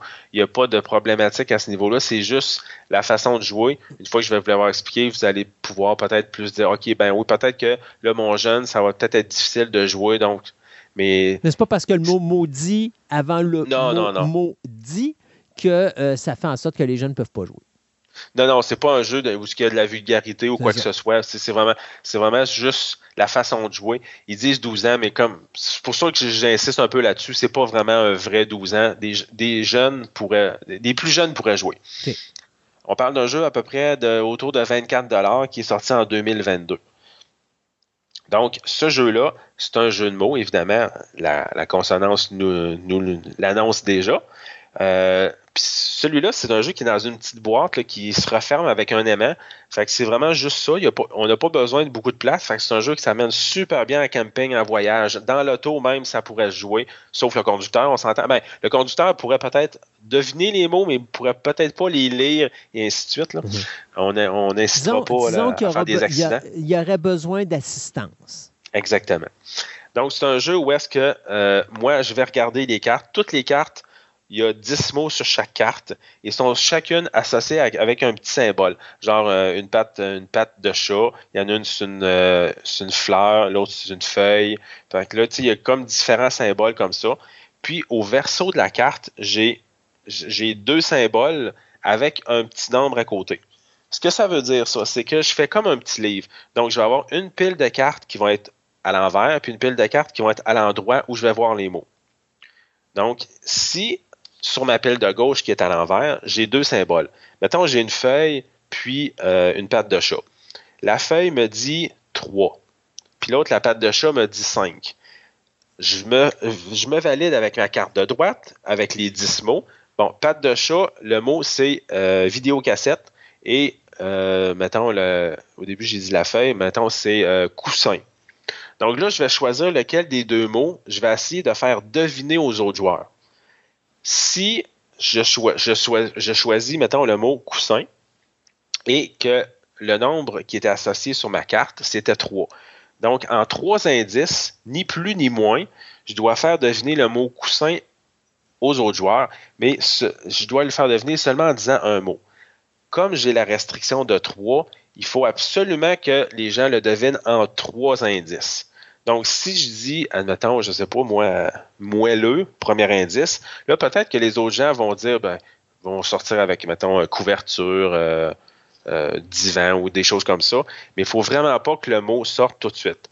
Fait qu'au début, j'essaie de donner un, indice un peu plus large. Et si, admettons, quelqu'un le devine en un indice, puis moi, sur ma carte, c'est indiqué trois, ben moi, je fais aucun point parce que j'ai pas réussi ce que je devais faire.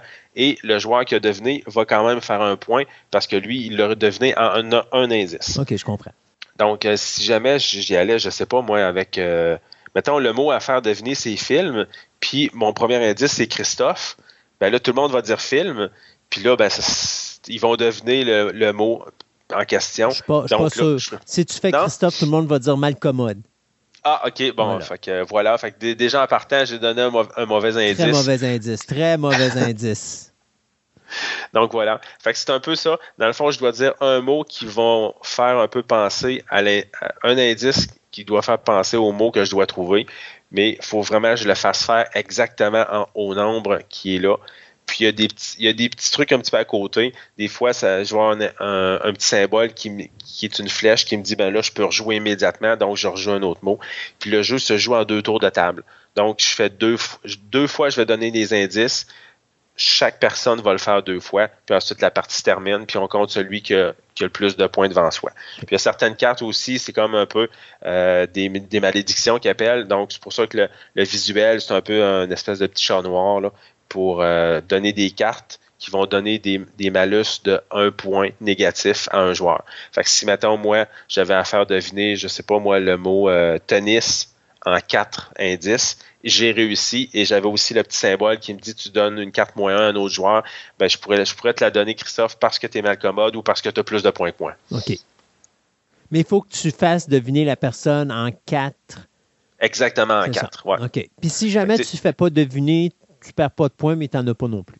Tu n'en as pas non plus. Fait après 4, on, arrête, parce que là, dans le fond, euh, le contrat était de 4. Fait que mhm. je n'irai pas à 5. Mais si quelqu'un le devine en 3, ben moi, je fais pas de points, mais la personne qui l'a deviné en 3 va faire 3 points. OK. Fait que c'est un petit jeu qui joue bien. Fait que c'est pour ça que, tu sais, c'est pas des mots, là. Euh, il y a quelques mots qui sont vraiment un peu plus français, mais en général, c'est tous des mots qu'on utilise dans, dans la, de notre parler, là, fait qu'il n'y a pas de, barrière de langue ou quoi que ce soit. Là. Fait que euh, c'est pour ça qu'un 12 ans, je le trouve un petit peu haut, à mon avis. OK. Euh, après ça? Après ça, on va y aller avec Kites. Euh, pour, si mon anglais n'est pas assez bon, c'est cerf-volant. Donc, K-I-T-E-S. c'est un jeu qui, lui, est coopératif. Donc, tout le monde gagne ou tout le monde perd. C'est un jeu de 2 à 6 joueurs, d'une durée vraiment de 10 minutes parce qu'il joue avec des sabliers. Et euh, c'est un âge de 10 ans et plus. Par contre, lui, le prix est un petit peu plus élevé. On parle d'une quarantaine de dollars et c'est un jeu qui est sorti en 2022. Donc ça, vraiment, c'est que le, principe du jeu, c'est qu'on fait voler des cerfs-volants et évidemment, ils ne doivent pas tomber par terre. Donc, les cerfs-volants sont représentés par des sabliers et chaque sablier a une durée différente, à part un qui a la même durée qu'un autre. Donc, j'ai un sablier de 30 secondes, un de 45, j'en ai un de 60, un deuxième de 60, un de 90. Fait que j'ai mes sabliers comme ça, qui ont des durées différentes. Et en début de partie, je vais tous les coucher par terre, mais je vais, m'arranger pour que le sable soit seulement dans un des deux contenants, parce que c'est des sabliers. Et euh, à gauche, ce qu'on va faire, c'est qu'on a des cartes de couleurs euh, devant soi qu'on va distribuer selon le nombre de joueurs. Puis ces cartes-là, dans le fond, je vais les jouer. On va les jouer vraiment une à tour de rôle. Donc, si moi je commence, je suis le premier joueur. Ensuite, ça va être mon voisin de gauche et ainsi de suite jusqu'à temps que ça revienne à moi. Fait qu'on joue comme ça, sans arrêt. Mais par contre, on doit quand même jouer rapidement parce que le but, c'est vraiment que nos sabliers ne s'écoulent pas. Au... En fait, il faut qu'il n'y ait aucun des sabliers qui s'écoule au complet. Donc, si je commence à jouer puis je joue une carte bleue, ben là, ce que je vais faire, c'est que mon sablier bleu, je vais le mettre euh, debout pour que le sable commence à s'écouler. Et on va commencer comme ça. Une fois que les sabliers sont debout, si je rejoue une carte avec un icône bleu, je dois le tourner à l'envers. Donc, c'est là où est-ce que là, ça va vraiment être un peu stressant et on va avoir un aspect de vitesse à ce jeu-là. C'est que si jamais le sablier, on voit que le temps s'écoule, ben là, je vais dire à mes autres joueurs, ah, jouez du bleu, jouez du bleu, parce que là, il, descend et on va, on va le perdre. Parce que dès qu'un des sabliers est écoulé, tout le monde perd. Donc, la partie s'arrête là, à ce moment-là. Là, évidemment, tu vas me dire, ben, on pourrait ne jouer aucune carte puis gagner. Non, parce que le but du jeu, c'est de passer à travers le paquet de cartes au complet. Il faut les avoir tous joués sans qu'aucun sablier ne se soit écoulé. Fait que dans le fond, c'est ça. Fait que j'ai mon Donc, rouge. En réalité, il n'y a pas vraiment de vainqueur. C'est l'équipe qui gagne. C'est ça. Tout le monde. Ouais, exact. C'est l'équipe. Fait que, le, fait que le but du jeu, c'est vraiment, on peut se parler, puis ça veut dire, OK, ben là, il y a quelqu'un qui a une carte rouge, une carte verte, euh, là, vite, il faut, faut, faut, faut, tourner le sablier. Et euh, évidemment, il y a une petite contrainte, j'ai un sablier blanc et j'ai pas de carte blanche dans mon dans, le paquet de cartes. Ça, je pense que c'est ton sablier qui est le plus euh, le plus long? Non, lui, il est 60 secondes. Fait il est vraiment dans le milieu. Mais ce sablier-là, dans le fond, il faut que je discarte une carte, peu importe la couleur, pour pouvoir le tourner. Visuellement, il y a un petit arc-en-ciel dessus avec un nuage sur le dessus, puis il est blanc. Donc, euh, il est plus facile à, à, visualiser que les autres. Mais les couleurs, pour être personnellement un peu daltonien, j'ai pas de problème parce que c'est vraiment rouge, jaune, bleu, euh, orange. Il y en a euh, violet aussi. Fait que moi, j'ai pas eu de difficulté. C'est sûr que des, gens avec un degré plus avancé, ils vont avoir de la misère à jouer ben, ce jeu-là. Moi, si je me trompe, mais de ce que je vois, chaque sablier a une, euh, une image sur le dessus. Euh, oui, il y a quand même un petit symbole. Donc, ça, te permet, ça te permet de savoir probablement qu'il doit être associé, ce symbole-là, avec les cartes aussi. Donc, ça te permet de voir ce que tu as. Exactement, oui. Fait qu'il y a moyen de le faire quand même. C'est juste, ça va peut-être demander un petit peu plus de temps parce que là, il faut valider. Ben non, j'imagine que le symbole, par rapport à une couleur, c'est à peu près le, même temps de réaction. Exact. Donc, euh, fait que c'est ça. Fait qu'on va y aller comme ça, à tour de rôle, à la vitesse. Puis, euh, le sablier blanc, dans le fond, c'est ça, c'est qu'il faut discarter une seule carte peu importe la couleur, mais avec un icône. Donc, sur mes cartes, je dis un icône parce qu'il y a certaines cartes qui ont deux icônes. Donc, dès que j'ai un icône, mettons que le, symbole c'est rouge, mais là, je tourne le rouge. Si le symbole c'est bleu, je tourne le bleu. Mais certaines cartes vont avoir, mettons, rouge et orange. Donc, à ce moment-là, je dois tourner le rouge et l'orange. Peu importe le temps, et je suis obligé de le faire. Donc, évidemment, ben, on s'entend que celui de 30 secondes, ben, il va baisser vite, mais il faut que je le retourne rapidement. Mais peut-être que ma carte va m'obliger à tourner un autre sablier qui, lui, il, reste encore beaucoup de temps. Mais en le tournant à l'envers, ben là, le temps, il est vraiment diminué parce qu'il n'en reste plus beaucoup. Fait que là, il faut le retourner rapidement. Fait que c'est un jeu vraiment un peu de vitesse, de course, puis euh, peut-être un petit jeu d'ambiance qui, qui, met du stress autour de la table. Fait que je le trouve super intéressant. Après ça. Après ça, euh, j'y vais avec euh, un autre coup de cœur du moment, c'est Savannah Park. Donc, euh, ben, Savannah et, Park en, anglais. C'est un jeu qui joue de 1 à 4 joueurs, d'une durée d'une trentaine de minutes pour des gens de 8 ans et plus. 8 un petit peu plus cher, on parle d'autour de 55 dollars qui est sorti lui aussi en 2021. Évidemment, c'est mes coups de cœur du moment, donc la majorité des jeux sont sortis à peu près dans les mêmes, euh, dans les mêmes années. Donc celui-là, ce jeu, c'est vraiment un jeu qui est individuel. On va avoir chacun notre plateau. Et au début, la mise en place est super simple, c'est qu'on va mettre tous les jetons qu'on a sur notre plateau, puis euh, peu importe la configuration. Donc, j'ai pas besoin de, mettre nécessairement le jeton X en haut à gauche, puis l'autre à droite. Euh, de celui-là. Puis il n'y a pas de configuration euh, à installer, donc je les mets n'importe comment sur mon plateau. On fait ça tous les joueurs. Puis ça, c'est un jeu, dans le fond, on parle de parc savane. C'est un jeu avec des, des, petites tuiles qui ont des animaux dessus. Donc j'ai des éléphants, j'ai des zèbres, des antilopes, des girafes, euh, des rhinocéros. Donc, puis sur certains, j'en ai un. Sur, sur d'autres, j'ai, mettons, deux zèbres, trois zèbres. Fait que c'est toujours varié. Il y a plusieurs animaux différents et il y a plusieurs nombres d'animaux différents. Donc, j'ai toujours une tuile avec un zèbre, deux zèbres, trois zèbres. J'en ai une autre avec un rhinocéros, deux rhinocéros, trois rhinocéros. Même chose pour les éléphants. Et j'en ai certaines, mettons, je vais avoir une antilope, un zèbre. puis, là, il y a des animaux euh, qui sont comme ça mélangés. Mais, puis, sur certaines tuiles, juste pour vous donner un petit peu le visuel, sur certaines tuiles, j'en ai avec des petits cours d'eau.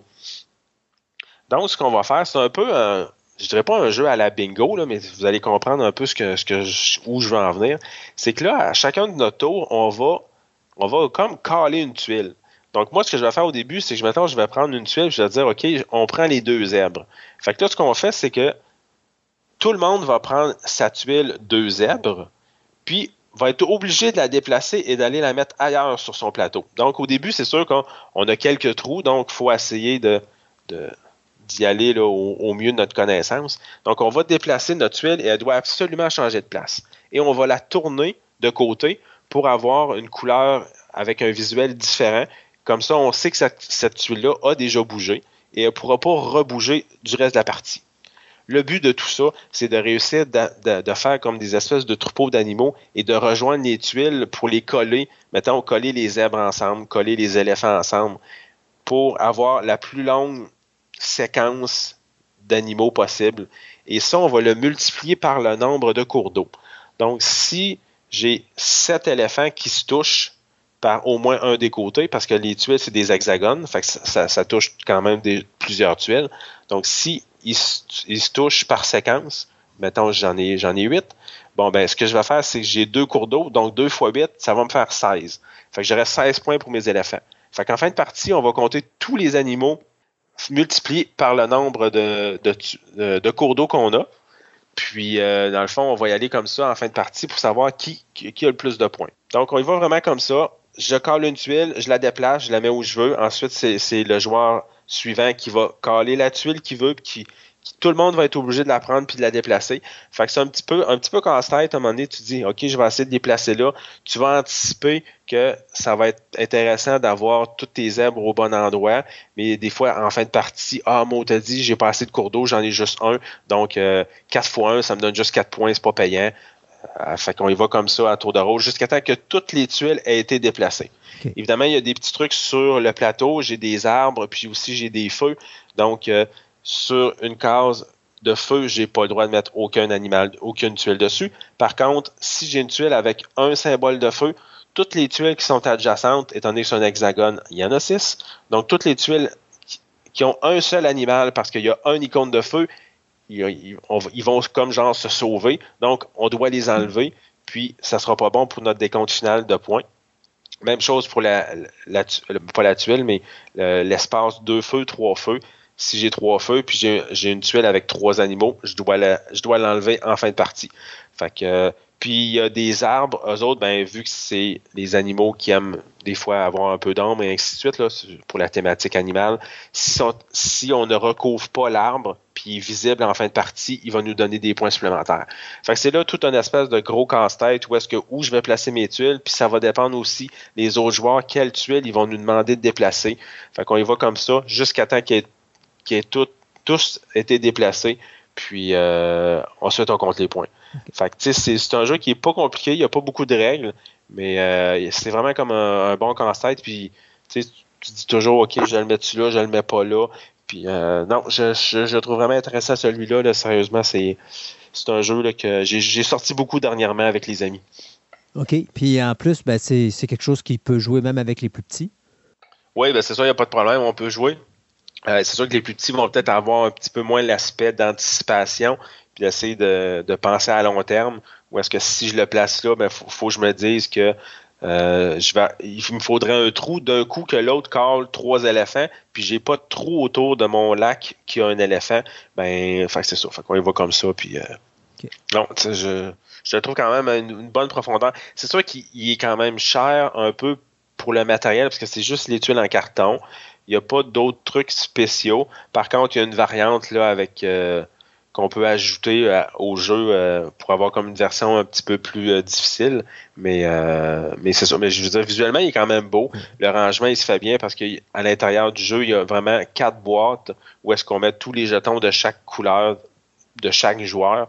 Fait que, il est facile à ranger. Puis une fois qu'on décide de jouer, on le sort, on sort notre boîte avec notre couleur on les place au début. Fait que ça, ça, joue quand même rapidement. La mise en place est vraiment rapide.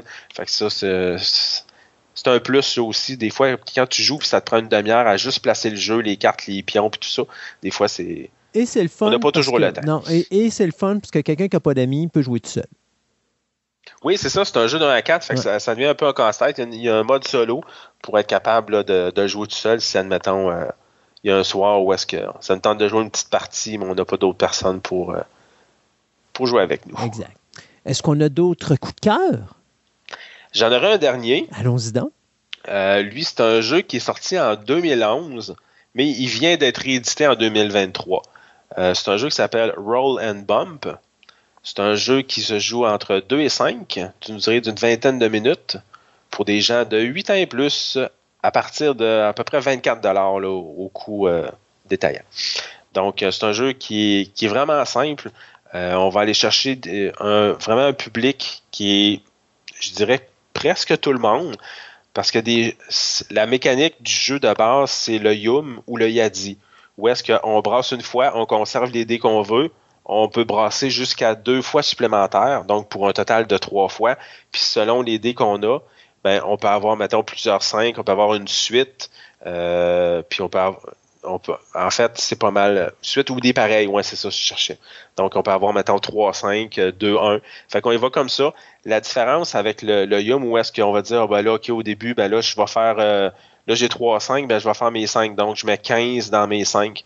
J'imagine que tu sais de quoi je parle un peu, Christophe? Oui, oui. Ouais, donc c'est ça, c'est vraiment quelque chose qui, qui, est très connu. Donc, ce jeu-là, on va y aller sous forme de cartes. Donc, je vais mettre un certain nombre de piles de cartes dans le milieu. Et ces cartes-là vont représenter justement des objectifs à atteindre. C'est-à-dire, maintenant, il y a une carte, c'est 5 pareils. Il y a une carte, ça va être une suite de 3. Il y en a une autre, ça va être des 1. L'autre, ça va être des 4. Et ainsi de suite. Fait que c'est vraiment comme un peu ce système-là, mais on l'a sous forme de carte. Fait qu'au début, moi, ce que je fais, c'est que je brasse les dés. Puis sur ces cartes-là, il y a un nombre de points. Donc, le but de la partie, c'est d'avoir le plus de points possible. Une fois qu'il va y avoir une des piles qui va être, euh, disons, euh, écoulée. Euh, ou est-ce qu'il y aura plus de cartes en dessous. Donc, je vais jouer, je brasse mes dés, puis je garde ce que je veux. ensuite, je vais les placer sur les cartes. Si, admettons, j'ai 3 5, ben, je vais peut-être les mettre sur, la carte où est-ce qu'il y en a trois pareils. Et, mettons, j'ai 1, 1, ben, je vais la mettre sur la carte qui a 1, 1, ben, qui, en fait, qui demande des valeurs de, de, 1. Puis, euh, ben, là, l'OD, il me sert pas, fait que lui, je, je vais le laisser de côté. Donc là, je, je vais jouer m'aider et ensuite ça va être au joueur suivant. Le joueur suivant pourrait comme essayer de surenchérir. Donc, moi, j'ai mis 3, 3 dés de valeur 5 sur, euh, sur des 3 pareils.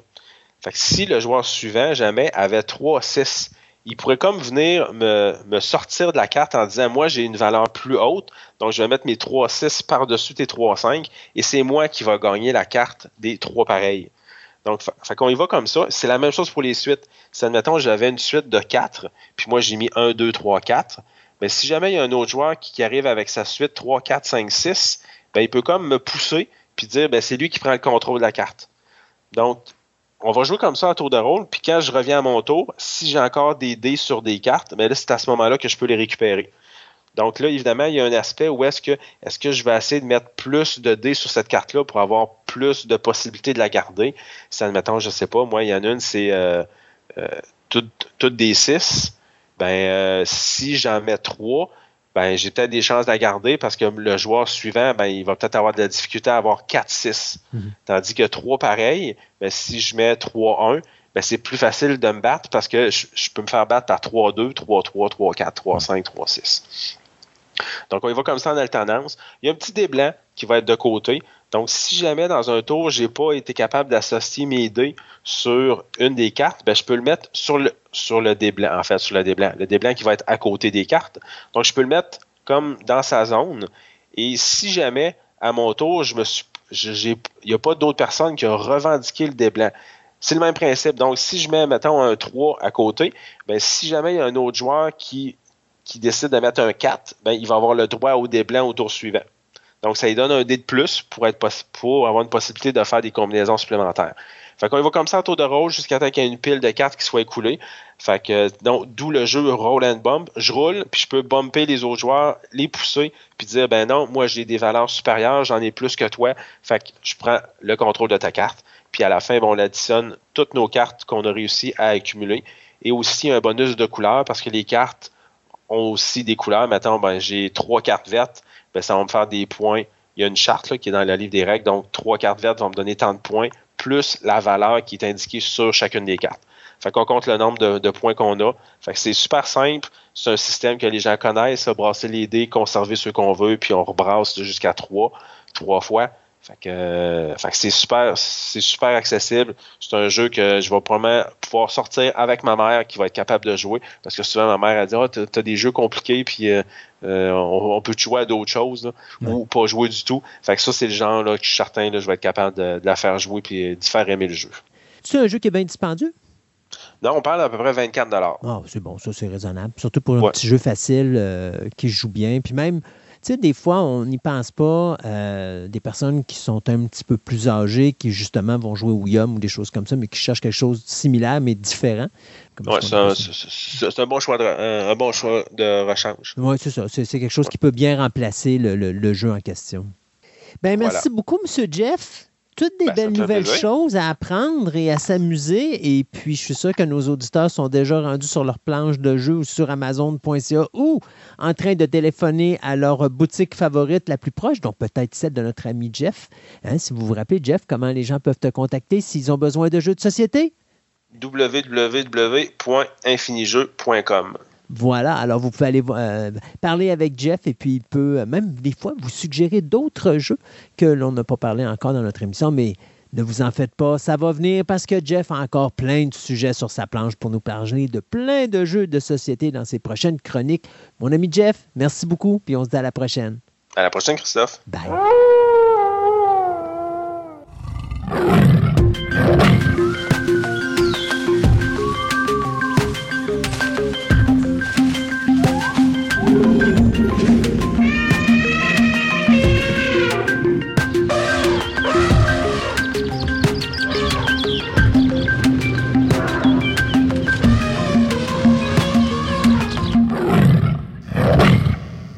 Dans notre chronique zoologie d'aujourd'hui, notre ami François a décidé de nous amener dans un univers totalement différent de ce qu'on est habitué de parler ensemble. Et probablement souffrant d'incertitudes personnelles, il a décidé d'amener avec lui euh, une, compagne qui va l'accompagner dans ses dires pour être sûr que là, il a vraiment toute l'information la plus précise à nous donner. Alors, bien sûr, je veux dire bon, un gros bonjour à François, mais aussi à Marie-André qui euh, s'est euh, joint euh, il n'y a pas si longtemps que nous pour le, la chronique Ciné Nostalgie. Alors, bonjour à vous deux. Bonjour. Donc, François, tu vas nous parler du, de l'univers zoologique dans le domaine du cinéma ou comment que les bébites à quatre pattes y virent mal. Ouais, ben, j'avais appelé, on avait appelé ça la zoologie de l'horreur, ou plutôt les films d'horreur avec les animaux, là, euh, pour pas parler de tout le cinéma d'horreur, évidemment. Là. Euh, D'introduction, moi, ce que je voyais là-dedans, c'était la question de discuter ou de, de, de parler des effets positifs et négatifs de ce genre de film d'horreur avec les animaux et la perception qui est laissée chez, chez le spectateur sur les dix animaux qu'on place dans ces films-là. Euh, Il y a comme deux, il y a- il y a- il y a un aspect positif, il y a un aspect négatif. Dans l'aspect positif, on peut se le demander. Moi, je le considérais comme étant ben, le plaisir du film d'horreur que les gens aiment bien aller voir pour avoir des peurs, avoir le, goût d'avoir peur, le, goût de, se faire peur. Euh, d'aller voir des films qui sont devenus cultes ou des personnages qui sont devenus cultes dans le monde du cinéma de l'horreur. Et évidemment, ben, le cinéma, ben, ça rapporte des sous. Ça, c'est une chose. Les images, le côté positif, négatif, excusez-moi, le côté négatif, malheureusement, avec les films, quand on en des animaux, c'est l'image que ça va laisser dans notre imaginaire à nous versus la vraie vie des animaux. Là. les animaux, c'est une chose, puis là, des fois, quand on les revoit la nature, ces images de films d'horreur-là nous reviennent, puis malheureusement, ça fausse la réalité. Là, je pense que le plus bel exemple qu'on peut citer, puis qui est encore euh, vécu peut-être avec moins de virulence qu'à l'époque, euh, c'est tout ce qui est de films de requins. Non pas des films sur les requins, mais le film du requin, évidemment, vous voyez venir, c'est-à-dire Jazz en 75. Euh, après une petite recherche que j'ai faite, je me suis aperçu que les films dont les films dans lesquels on voyait apparaître des requins comme étant évidemment les mangeurs d'hommes, c'était surtout dans des films de pirates, dans des films de naufragés ou dans des films de guerre. Hmm. Donc, il n'y avait pas vraiment de vrais films avec comme la vedette, c'est le requin, puis le requin va manger tout le monde dans le film. Non, c'était toujours dans le contexte, euh, comme je disais, un film sur l'eau. Euh, J'en tombe dans l'eau, puis là, la panique pogne parce que tout ce qu'on voyait à cette époque-là, c'était un aileron à la surface. Les techniques de cinéma sous-marin n'étaient pas tout à fait bien développées ou étaient euh, chambranlantes. Donc, euh, on se contentait de cet effet-là. Ben, dans, le cas, dans le cas de Spielberg, à l'époque, le problème, c'est que son Moses de requin, dont le nom m'échappe, je sais pas si tu pourrais me. Il s'appelait Bruce. Bruce, c'est ça. Il passait son temps à vouloir prendre des vacances pendant le plateau de tournage, fait qu'il tombait en panne tout le temps. Puis à un moment donné, je pense que c'était avec. Euh, je pense que c'était avec soit euh, De Palma ou avec, euh, avec Coppola, qu'à un moment donné, ils ont, Spielberg pose la question qu'est-ce qu'on peut faire? Puis à un moment donné, la personne lui a dit T'es-tu vraiment obligé de le montrer? Et c'est le film s'est créé là. Oui, il y a ça. Mais n'empêche qu'à partir de, cette époque-là, on s'est mis là à, filmer davantage sous l'eau, d'être capable d'aller développer. Aujourd'hui, bon, mais on filme soit des pré-requins ou des requins en informatique. En, euh, comment tu appelles ça, Marie-André? En CGI. En CGI, voilà. En CGI.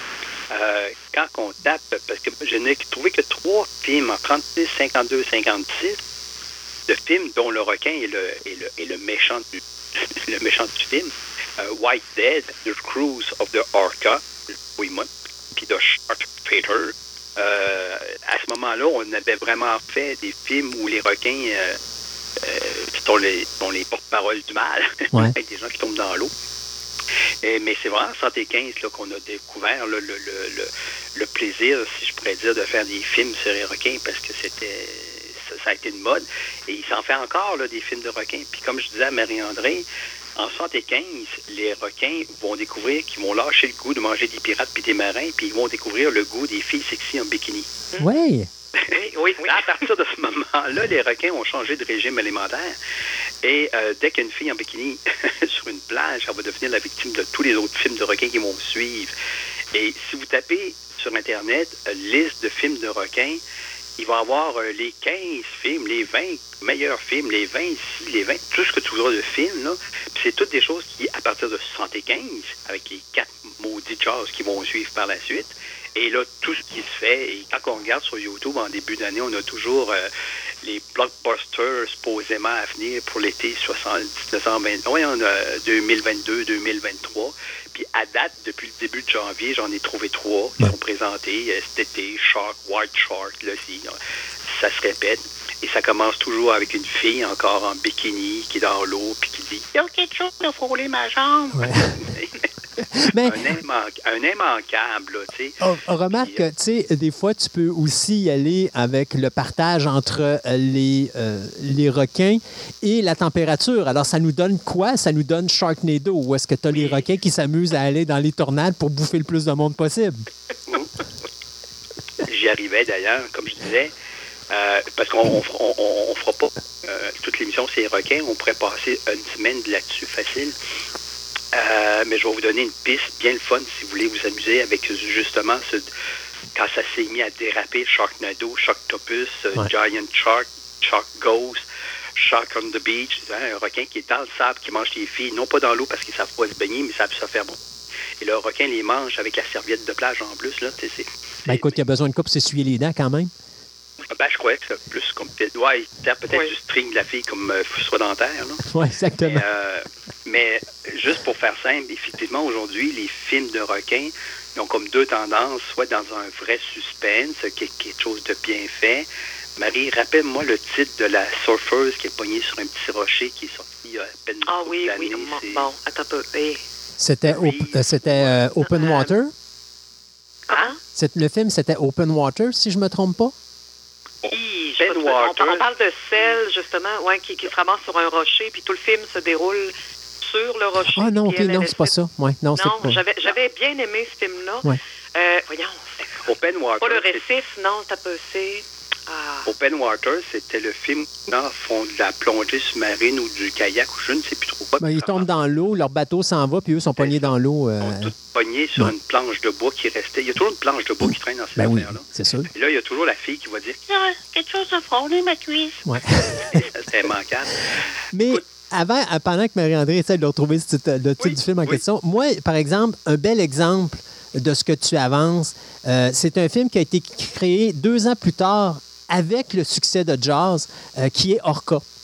Où est-ce oui. que là, on prend l'orque, euh, qui est une baleine, et là, on dit Ah, mais la baleine est l'être le plus vengeur sur la planète. Si tu tues sa conjointe, il va te poursuivre jusqu'à la fin des temps parce qu'il va toujours se rappeler de toi. Oui. Mais ça, on va y arriver à Orca parce qu'il y a eu un virement heureux dans les Orcas, si je pourrais dire, là, contrairement au cinéma avec les requins. Donc, comme je disais tantôt, oui, le, le- les films de requins ont passé du, actuellement encore, passent du, bon film à suspense à le ridicule avec les Sharknado et tout ça. Puis il y a probablement un Sharknado qui s'en prochainement un, un énième Sharknado. Euh, c'est une chose. Si vous voulez avoir un peu un survol, je vais là euh, réécouter bien ce que je vais vous donner. Je donne un titre d'un livre. Je suis bon là-dedans maintenant. Euh, il faut aller lire avant de l'acheter parce que c'est quand même un bouquin de 50 dollars. Sorti en 2018, Bad requin. C'est en français, en passant, c'est une publication francophone. Bad requin, l'histoire de la shark exploitation. Deux types qui ont fait une thèse de maîtrise et en fait, le seul défaut de ce livre-là, c'est qu'on ne donne pas assez d'explications, de détails, d'anecdotes. Par contre, c'est une revue exclusive d'affiches de films des années 30-40 jusqu'à aujourd'hui sur tous les films de requins qui ont été faits, non pas juste en Europe ou aux États-Unis, mais partout. Ah, les pays arabes, les pays latinos, c'en est mourant de voir que c'est fait des affaires qui n'ont jamais passé ici. Mon Dieu, des requins à quatre têtes, des requins à huit pattes, des requins préhistoriques, des requins mécaniques, des requins ici, des requins ninja. C'est épouvantable. Et comme les gars se sont amusés, les, dernières les derniers chapitres de ce livre-là concernent justement l'orca, les orques, les crocodiles, les alligators, euh, les piranhas, les barracudas, les pieuvres, donc tout ce qui a, euh, tout ce qui peut être dans l'eau Oui. et qui peut te frôler la cuisse en te disant Oh non, quelque chose a frôlé ma cuisse. C'est ça. Ça revient à chaque fois. Euh, écoute, juste, oui, le- ce qui est- pour rester dans le- pour notre émission, notre chronique, c'est l'effet pervers que ça a donné, évidemment, de l'image des requins d'aujourd'hui. Contrairement à Orca, puis je vais revenir assez vite avec cette histoire-là, euh, tu sais, en 75, quand Jaws est sorti, je me rappelle, moi, la, pho- la phobie que les gens ont eue d'aller, évidemment, à la plage, Ouais. d'aller à la piscine, d'avoir peur de l'eau, puis même d'avoir peur de sa propre piscine dans sa cour. tu sais. Une hantise est devenue épouvantablement forte.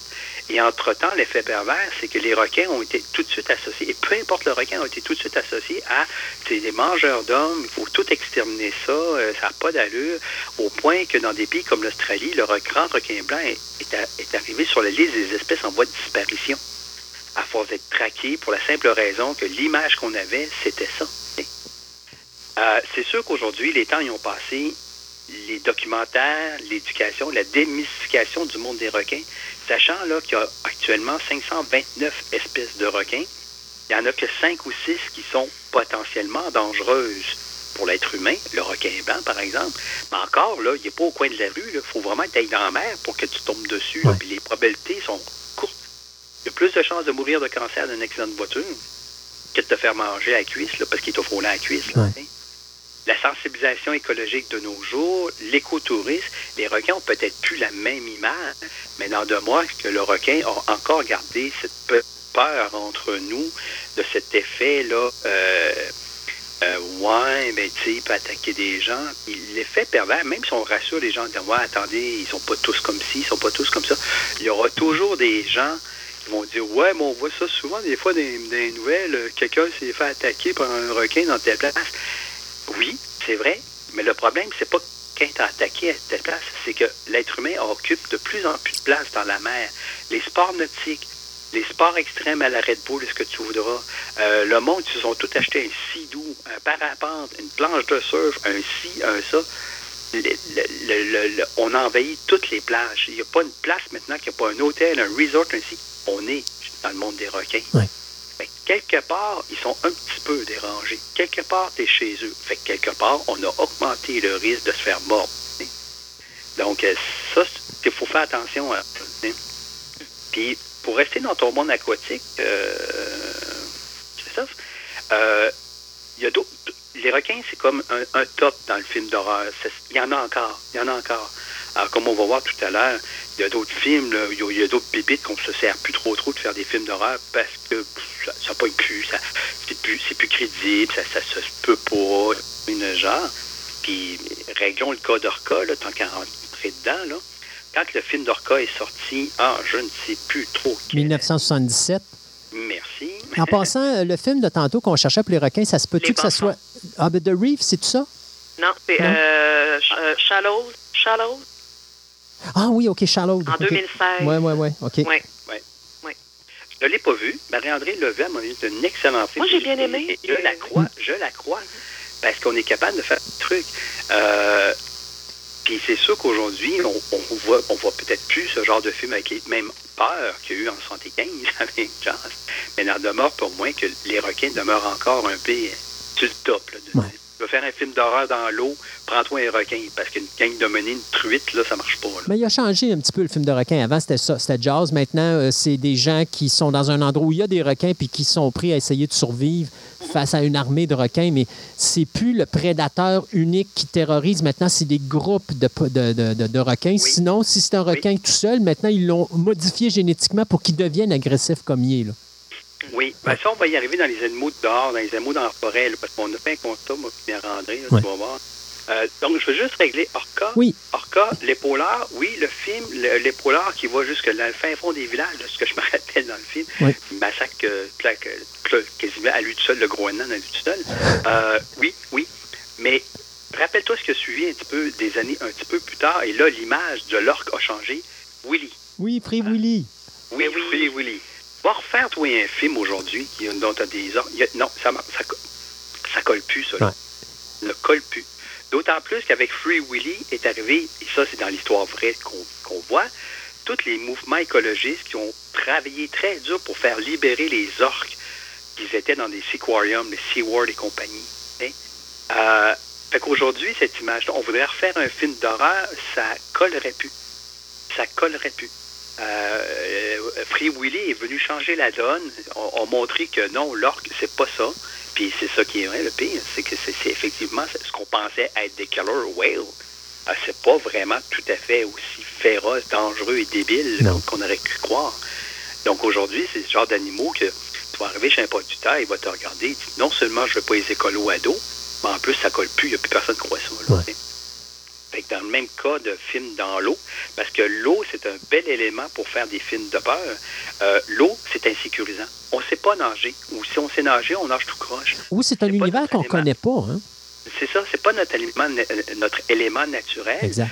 C'est inquiétant. Quand tu te plonges la tête sous l'eau, encore plus la nuit, imagine-toi que tu vois rien, tu entends des affaires, c'est peurant l'eau. Donc, c'est un parfait milieu pour faire des films d'horreur. Là-dedans, ben, tu peux y mettre des piranhas, tu peux y mettre des pieuvres, tu peux y mettre des barracudas, tu peux y mettre des alligators. Ah ouais, en veux-tu, vas-y, là. On a du fun. Euh, Je vous nomme pas tous les titres. Il y en a. Ben oui, non, Marandré, tu peux-tu nous donner deux, trois titres de, de- de chacun, là? De chacun dans le. Genre piranha, alligator et compagnie. Piranha. Ben moi, le, le dernier que j'ai vu avec des, euh, des alligators, c'était euh, Crawl. Oui. Crawl que j'ai beaucoup aimé. Euh, sinon, qu'est-ce qu'on. Euh, Attendez, Anaconda, Anaconda, ça, non, c'était pas plus, c'était pas dans l'eau. Oui, oui. Bon, un anaconda, oui. Anaconda. Ils sont dans ouais. l'eau, effectivement. Euh, C'est ça. Euh, bon, ben, Piranha, naturellement, la, la, Ben je pense oui. qu'il y en avait fait deux ou trois films. Et deux Piranha, fi- il y a deux 2D, Piranha. Piranha 3D. euh, 3 3D. Ouais. puis, Bon. Ben, Piranha, Piranha 3D, c'était pas vraiment un troisième film, c'était un remake du Piranha original remake qui avait, du- du- c'est ça, qui avait été fait par Alexandre Aja, mais il avait décidé de faire ça en trois dimensions. Euh, moi, je euh, peux Lac t'en... Placide. La- Oui, puis je peux t'en nommer un aussi parce que c'est rare qu'on voit ça, mais la raie.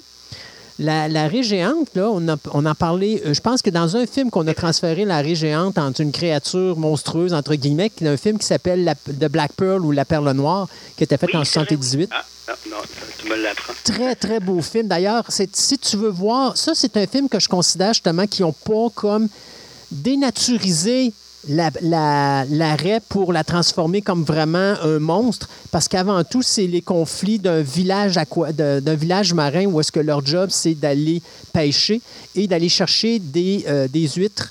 Et euh, là-dedans, ben, la perle noire, justement, c'est d'aller trouver la perle. Et il y a un petit garçon qui va dans la grotte de la raie pour aller chercher sa perle. Et c'est une perle gigantesque qui pourrait faire vivre le, le, le village à lui tout seul. Puis à un moment donné, bon, là, il amène l'aspect surnaturel là-dedans, mais c'est quand même plus un drame qu'un film d'horreur comme tel. Mais c'est un très beau film qu'on voit plus maintenant parce que ça n'a pas été sorti en, en DVD. Mais c'est un film, si je me trompe pas, je pense que c'était quelque chose comme mexicain ou quelque chose de genre.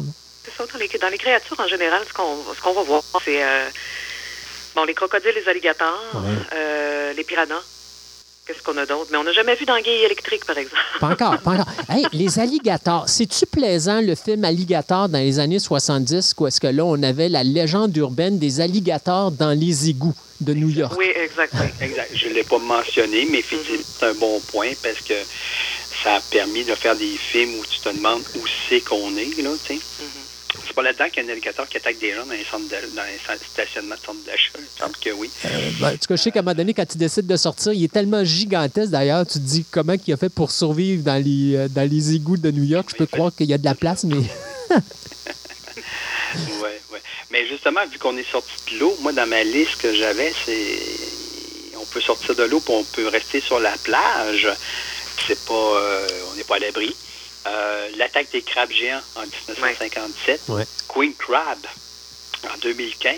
Mais là, pour que ça soit valable dans ce genre de film-là, c'est sûr que te faire attaquer par un écrevisse, c'est pas trop épeurant, même si tu voudrais rendre ça le plus sanguignolant. Fait que la- l'autre porte de sortie des films d'horreur vis-à-vis des, des animaux, c'est la mutation génétique ou les produits, euh, la, la- la pollution chimique ou le nucléaire. Bref, il y, a, il y a une série de films d'animaux qui vont suivre par la suite où justement, euh, si cet animal-là est devenu comme ça, affreux, laid, méchant, euh, il a été contaminé. Puis l'attaque des crabes géants, c'était exactement ça. Euh, les, les probabilités qu'il y ait un vrai géant sont étant de zéro. Et pour rendre le film crédible, on avait souvent ce prétexte-là de partir, que, Mais- euh, il y a un déchet quelconque qu'ils ont transformé. Mais Oui. je crois que dans le cas du crabe, c'était plus, c'était pas plutôt un crabe euh, venu de l'espace. Il y en avait un, oui. Il y en avait un, c'était, c'était On en, a, on en a regardé un qui venait de Oui, l'espace, mais oui. celui que j'ai trouvé ne vient pas de l'espace. Il est vraiment, il, il arrive de sais vraiment- trop d'où, là. Mais Mais, euh, 54, tu as eu Godzilla. Godzilla qui a été le film pour montrer un petit peu la peur au niveau de la, la radiation, de la guerre nucléaire et tout ça. Et je te dirais probablement le film qui est sorti de ça, qui est probablement le premier film à avoir joué avec des insectes qui ont été mutés puis qui sont devenus gigantesques, ça va être Them. C'est ce film avec les fourmis géantes en noir et Oui, blanc qui, pour oui, moi, est le bijou de film euh, de ce style-là qui, qui a été fait. D'ailleurs, ils ont produit, je pense, ces trois fourmis euh, gigantesques. là. Ils les ont faites mécaniques pour, pour ce film-là. Puis ça demeure pour moi une œuvre qui est vraiment magistrale. Mais un autre exemple, justement, avec les fourmis, parce que les fourmis, on en a eu des films de fourmis. Ah mais ça, c'est c'est un des rares euh, où est-ce que tu vois les fourmis qui sont gigantesques. Mais euh, d'ailleurs, parlant fourmis, euh, parce que tu sais, tu as des films qui sautent, qui dérapent totalement, puis tu as des films qui sont plus scientifiques. Parlant fourmis, Phase 4, tu connais? Phase 4, Oui. non, moi, non. Non. Phase 4, c'est à un moment donné, c'est qu'on se rend compte que les fourmis, il y a, il y a- bon, à l'origine, on a plusieurs races de fourmis. Et euh, ces fourmis-là ne s'entendent pas euh, une avec l'autre, sauf qu'à un moment donné, on découvre que euh, les races de fourmis ne s'attaquent plus entre elles, mais font un partenariat. Puis là, on se pose la question de savoir qu'est-ce qui se passe. Et là, tu as une gang de scientifiques qui s'en vont dans un endroit où est-ce qu'on voit comme des grands bâtiments qui ont été construits. Puis ces bâtiments-là ont été construits par des fourmis.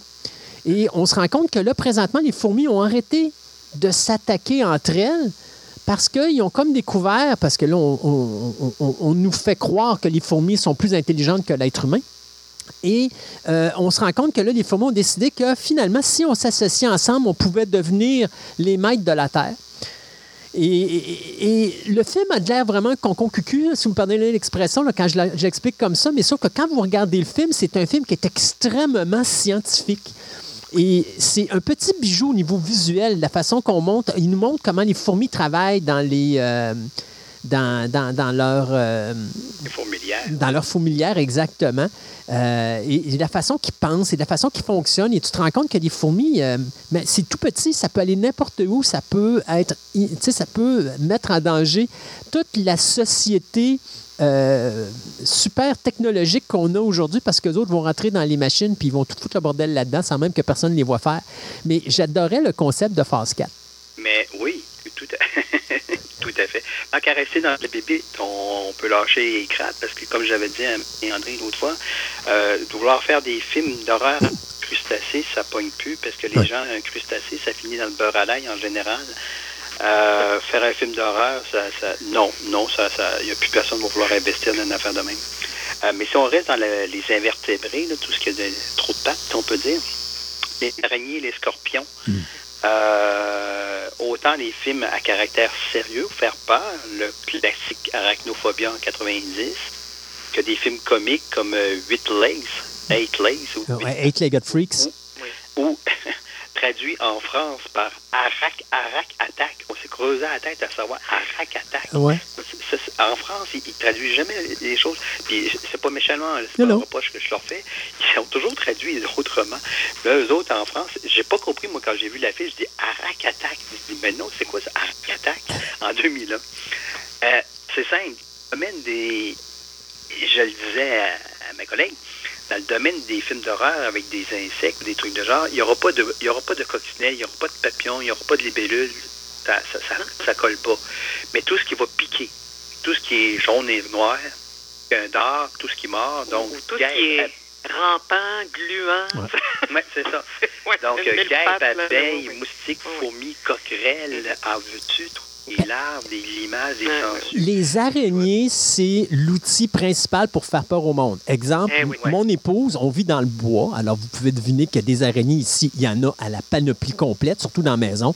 Et si ma blonde a le malheur de voir une araignée, j'entends un cri de mort dans la maison et je sais qu'il y a une toute petite araignée d'à peu près 1 cm par 1,5 qui se promène dans la maison, qu'il faut que je prenne avec une feuille de papier pour la mettre dehors. Sinon, ma blonde va prendre le, le, le, le tumouche puis elle va te l'écraser quelque part parce que pour elle, c'est devenu la créature qui risque de mettre fin à ses jours. Oui.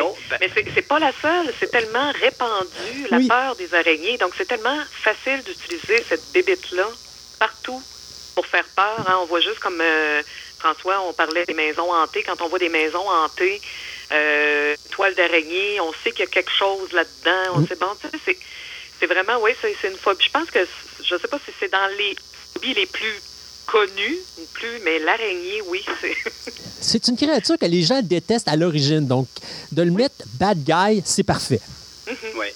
Mais je vais laisser Marc-André nous donner une couple de titres de, de films avec des, des bébites comme telles là, qu'on avait relevé, moi puis elle, là, dont un que j'ai trouvé un petit peu particulièrement euh, bizarre par rapport à la, à la couverture, la, la, la, pas la couverture, l'affiche de Nest, euh, Oui. où on voit une fille qui a l'air de... Dirais pas le gros mot, euh, ouais, ouais, mais ouais, c'est la position euh, avec oui, laquelle oui, oui, on dit. Puis quand on va voir la description, c'est écrit film d'horreur éré- é- érotico. Oui, oui. OK. Nest. Je l'ai pas vu. Mais il y a d'autres choses, Marc-André, dans la longue liste de toutes ces bébés. Il y avait Mos, euh, Mosquito, qui étaient des, euh, des maringouins. Euh, Oui, les dis- dis-moi dis-moi si je me trompe. Ouais. Ah oui, Worm, c'est vraiment génial. Mais euh, Mosquito, dis-moi si je me trompe, mais c'est pas ce film, dans ce film-là que quand les gens se font piquer par les moustiques géants, ils se transforment eux-mêmes en moustiques? Oui, c'était oui, oui, il y avait comme une, dé- une- une déformation. Là, Exact. euh, oui. Euh, Bugs, Squirm, moi, ça m'a tellement marqué parce que, tu sais, des vers de terre, quand tu penses à ça, des vers de terre, Ouais. y a-tu quelque chose de plus inoffensif que ça? Mais c'est en nombre qu'ils ne sont pas, Marie-André.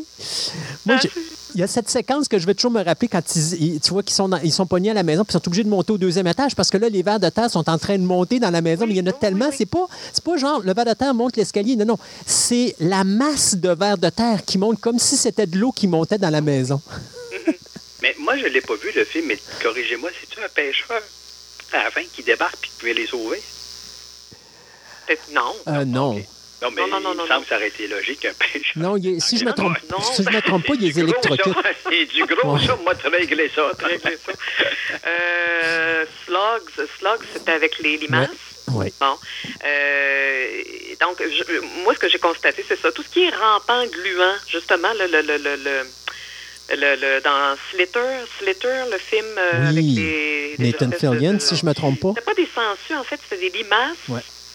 Mais ça, c'était ça, ça venait d'une comète. Là. Ça, ça, on tombait dans le science-fiction. C'est ça. Euh, J'avais bien aimé, moi, ce film-là. Euh, mais c'est ça, tout ce qui est trop, trop de pattes, trop de poils, trop d'yeux, Ou pas du tout de patte. ou pas du tout de pattes. euh, ouais, effectivement, là, là ça, ça, Ma- ça tombe dans les, euh, les principaux. Marie-André, te rappelles-tu en 1972? Je te décris la pochette.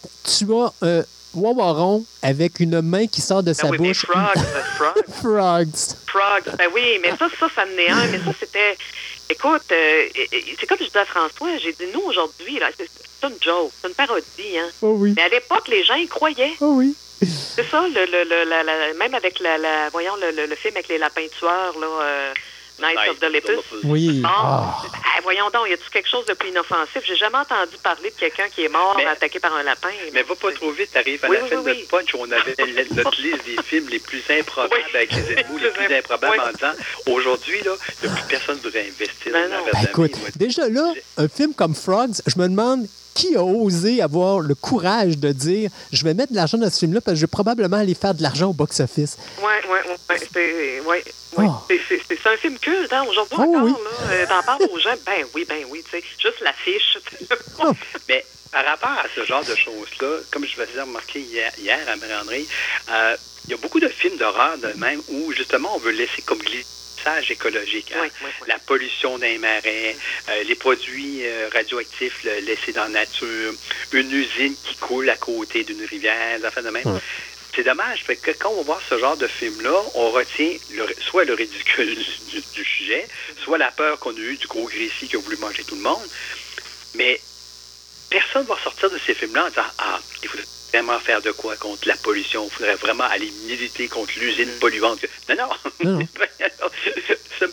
C'est- dommage parce que la part du temps de ces films-là, le message écologique qu'on aurait voulu laisser derrière, il passe, on le retient pas, lui. On Ben- le retient pas. On retient le ridicule du film. Exact.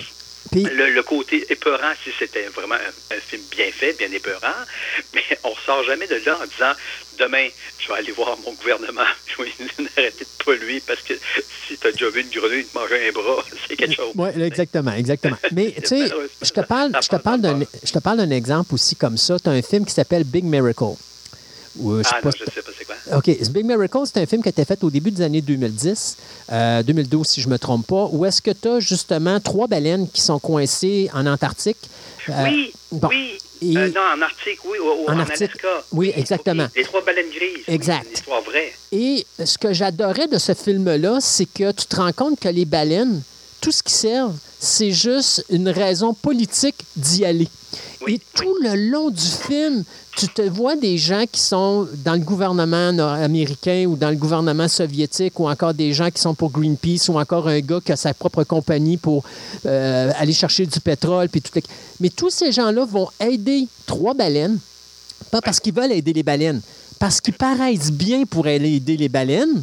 Ouais. Et donc, c'est l'aspect politique. Et à un moment donné, quand une des baleines va mourir, là, ça devient un peu plus personnel, où là, on se rend compte que, hey, en tant qu'être humain, si on va ensemble faire ça, on va être capable de briser toutes les problématiques pour sauver ces baleines-là qui restent.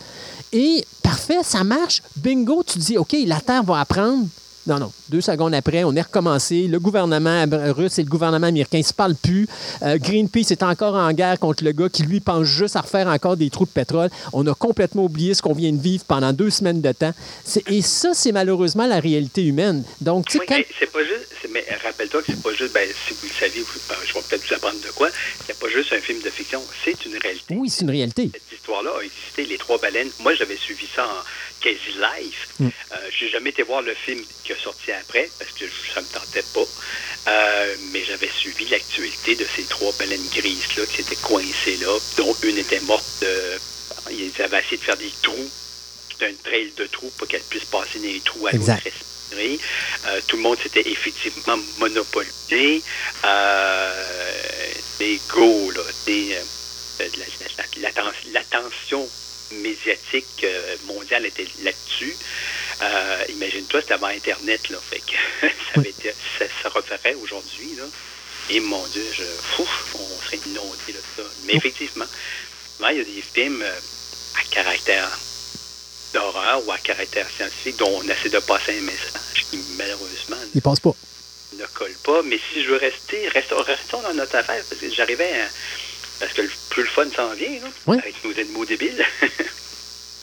Écoute, euh, j'avais fait un petit survol des choses qui peuvent voler dans les airs. et on était un petit peu déçus. Il y a, on dirait qu'à part les oiseaux des en 63, euh, qui a été vraiment le, qui est une référence. Si vous tapez, si vous tapez, vous avez besoin de taper euh, Bird Movie Horror, ben, ça, c'est en tête de liste, ça sort. Puis après ça, il n'y a plus rien. Ou presque plus rien. Il n'y a presque plus rien, parce qu'il ne faut pas oublier les Q quand même qui est là. T'as Fluebird en 2008. C'était la grippe aviaire. La grippe aviaire. Ouais. le film que Marie-André avec des corbeaux. Ra, Ra, non, oui, Puis euh, un, une horreur dont j'ai été voir juste le preview, puis j'ai fait, mon Dieu, ça se peut pas. Bird et Shock and the Terror en 2010, mais tourné d'une manière tellement amateur. L'horreur du film, c'était pas les oiseaux, c'est les comédiens. C'était le film? C'était là-dedans. Ça, c'est de l'horreur. ben, il y avait aussi un des films de la saga de zombies. Euh, de Lucio Fucci, qui, je pense, si je me rappelle pas si c'était le 3 ou le 4 ou le 5, là, mais qui mettait en vedette justement des oiseaux qui étaient contaminés, puis c'est eux autres qui contaminaient les, les, humains pour devenir zombies. Là. Ah non, non, ça, je. Non. Ben, c'est pas ça, Bluebird, non? Ah, peut-être. Ben, Bluebird, oui, mais dans, dans plusieurs films avec des animaux, ça en vient à ça. Comme on parlait des films euh, comiques, on va y arriver, mais c'est souvent des animaux contaminés par. Ouais, bon, on sert toujours des, des, des, substances nucléaires, des choses comme qui vont contaminer les humains par la suite. C'est ouais, récurrent. C'est récurrent. Il y a un récurrent là-dessus. Puis, tant qu'à rester dans les airs, j'ai été voir du côté des chauves-souris, évidemment, Bat. Ben oui. Bat. En, en, quelle année, euh, peu, c'était au début des années 90 avec Lou Diamond Philippe. Ouais. Ouais, je l'ai, moi, je l'ai marqué. Diamond Philippe. Ouais, puis il y en avait. C'est le seul, moi, 99. Euh, c'est le seul qui associait pas forcément la chauve-souris au vampire. Oui. Oui, parce que oui. dans ma recherche, après ça, il n'y avait rien à faire. Là. Ça non, non, c'est toujours des vampires, des vampires, des vampires, des vampires. Puis ça veut un où c'est la chauve-souris en chauve-souris, là, c'est à peu près le seul. Du moins, connu en Amérique du Nord. Peut-être que dans d'autres pays, ils en ont fait qui n'ont pas été passés ici. Puis ça nous fait un aparté sur les fameux loups. Quand on cherche de films d'horreur avec des loups, reste des loups sans devenir des loups-garous. Il n'y en a pas une masse. Non. Il n'y en a pas une masse. C'est comme si c'était inévitable qu'un loup devienne un loup-garou, ou l'inverse, peu importe. Il y a quelques films qu'on a relevés. Euh, attends, c'est quoi le? Euh, Wolf Town en 2011. Et de Pâques. En 2015 ces deux-là qu'on a relevés, les loups restent des loups, puis il faut lâcher nos gens qui sont mhm. là, dans le bois, évidemment. Mais je pense que le chien traditionnel est plus, euh, est plus couvert que le loup comme tel, parce que tu as juste à penser à De Pack dans les années 70. Euh, tu avais Cujo aussi en 84. Oui, c'est ça, Cujo. Ouais. que ça, c'est des films que, que, que, tu, vois, tu, vois, tu, vois, que les chiens sont beaucoup plus intéressants à couvrir parce que les gens sont plus portés à avoir des chiens à côté d'eux autres que d'avoir des loups. Là. Ça, on n'a pas. Euh, J'avais fait attention, et c'est volontaire, de faire attention, euh, c'est un aparté que je fais.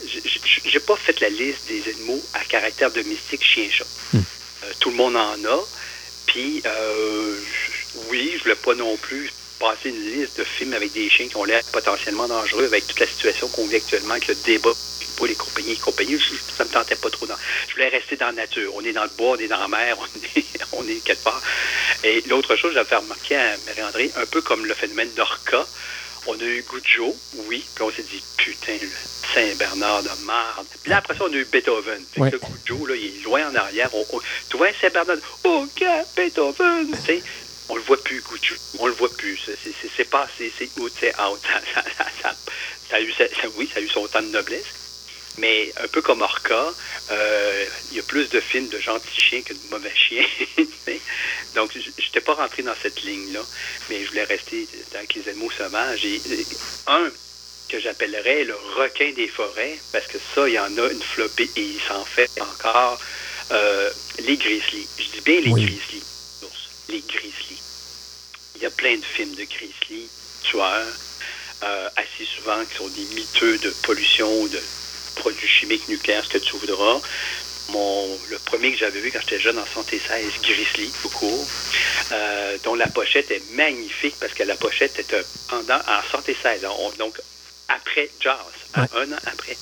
Et là, sur la pochette de la, la couverture, oui, on a originale, on a un Grizzly qui s'est marqué 8 pieds de haut, méchant. Et il y a une fille, elle n'est pas en bikini parce qu'on est dans la forêt, elle est habillée, une blonde en train de se faire une guimauve sur un feu de camp. J'ai dit, c'est immanquable. Alors, euh, les films de Grizzly, quand on regarde les affiches, c'est souvent une blonde en avant avec l'ours en arrière et on sait que la blonde va être la prochaine guimauve de l'ours. Elle n'aura juste pas le loisir de dire Oh, quelque chose a frotté ma cuisse. Elle n'aura pas le temps. Alors, pas le temps. Mais je faisais remarquer à Marie-André, le concept de la forêt est peurante, la nuit, dans le noir, pas de clair de lune, avec un brouillard quelconque, est aussi inquiétant que d'être au milieu de la mer sur une planche qui flotte, la seule dans le coin, avec un clapotis de vagues, puis vaguement un aileron que tu as vu au loin. On, exploite ce genre de milieu-là, comme la maison hantée, dans le fond, pour faire apparaître le méchant ours euh, dans le truc. L'autre chose, j'ai fait remarquer à Marandré, on utilise beaucoup le grizzly dans les films d'horreur d'ours, on peut dire. Euh, ben, il y a deux raisons. C'est niaiseux. Il y a une raison euh, cinématographique, si je pourrais dire. Euh, c'est déjà un ours en lui-même baraqué. C'est gros, un grizzly. C'est impressionnant. Ça a des griffes, des crocs. quand ça se lève debout, là, ça a une taille. T'as pas besoin de maquiller ça. T'as pas besoin d'en rajouter. C'est déjà impressionnant. C'est quelque chose comme ça. C'est un des rares ours les plus faciles à dresser. Les professionnels qu'on voit aux États-Unis, on va se rappeler de. On a appris hier finalement qu'il était décédé, je ne le savais pas. Bart, l'ours grizzly qu'on voit dans euh, Légende d'automne, qu'on voit dans euh, plein d'autres films, euh, était un, ours dressé par Doug, j'ai oublié son nom de famille, euh, et qui servait au cinéma. Ça servait au cinéma comme ça, beaucoup, beaucoup. Euh, il y en a encore beaucoup. C'est un ours qui est facile à dompter, donc c'est un ours impressionnant. Ah oui, il était dans le film de Jean-Jacques Hano, L'ours. Oui, l'ours. C'est ça. Euh, donc, Bart, euh, c'était impressionnant. Mais tu sais, ça, faire un film d'horreur avec des pandas trop cute, Ah, un ben ours oui. noir trop petit, puis un ours, br- un ours blanc, on aurait pu penser, parce que c'est quand même costaud, ça se domestique pas, un ours blanc. Les quelques ours blancs vous pouvez voir, qu'on voyait jadis, c'était dans quelques cirques russes. Eux avaient le tour de le faire. On ne nous dit pas comment, là, on se doute, mais euh, c'est rare, c'est- très difficile. Donc, des films avec des ours blancs, il n'y en a pas. J'en ai trouvé un. Je l'ai trouvé suspect dès le départ. Et là, pour te dire comment les cucus clichés reviennent, j'ai trouvé ça amusant. C'est On Roll en 2015. On est en Alaska. On affronte un ours polaire qui, en fait, est une marionnette, est un popette. Elle a un popette des années 50, quasiment. Ils ont manqué de budget, ce côté-là. là. C'est épouvantablement mal fait. Et là, imagine-toi, pour, pour qu'on garde notre cliché, de la, les clichés de film, euh, ça nous prend des filles. hein. Ben oui. Alors, on a réussi à trouver deux mannequins russes qui sont bikini sur un lac gelé de neige avec des bottes chapka et l'une d'elles va se faire manger par le dit ours popette. J'ai dit, au moins, l'honneur est sauve, on a conservé les Oui. clichés des films d'horreur, mais dans une situation tout à fait pas possible. OK, euh, ils l'ont fait, ils l'ont fait. Voilà. Ça, ça c'est le genre de film que tu vas voir ça, ça se veut sérieux, puis tu sors de là, t'es mort de rire tout le long. Là. T'sais, tu dis, mais non, mais non, mais non, mais non, non. T'sais, mais Le Grizzly, Comme disait Marie-André, le grizzly est l'équivalent du requin dans les films d'horreur. Ouais. Il tient la cote. Il y a encore aujourd'hui, autant il y a des animaux qui passent plus, que le grizzly et le requin sont encore dans des films winners de films d'horreur. Mais par exemple, tantôt je, prenais ton, tantôt je prenais ton exemple que tu disais, une fois que tu fais quelque chose de bien avec l'animal, c'est terminé. L'animal, tu peux plus l'utiliser. On parlait de Cujo, on parlait de, Orca, de ouais. Orca. Mais je suis pas tout à fait d'accord avec toi parce que Cujo, tu pourrais le reprendre aujourd'hui puis encore faire en sorte qu'il devienne euh, euh, mordu par la rage puis que là, avec la rage, il devienne un animal vraiment agressif. Ça serait crédible. Mais faut que tu penses que ton grizzly, euh, faut pas oublier Grizzly Adam, qui était fait en 75, qui nous montrait un beau grizzly qui était euh, toujours copain-copain avec, avec le personnage de Dan O'Gerty. Puis malgré ça, on a trouvé le moyen, deux ans plus tard, de faire le film d'horreur Grizzly. C'est vrai. Oui. Mais sauf qu'on se rappelle plus des films d'horreur. Parce qu'aujourd'hui, il y- il en a, oui, je suis d'accord avec toi, mais c'est comme. On dirait que le producteur du cinéma va peut-être être plus intéressé soit à faire un film d'horreur et dire Ben non, ça, ça colle plus comme truc. Mais il se fait. il- grizzly encore un peu. Oui, il y a Grizzly Adam, je te l'accorde, mais malheureusement, le grizzly encore un peu comme le requin. C'est drôle, les seuls requins qui ont l'air gentils, on a fait des films de requins Ouais. gentils, tous des dessins animés.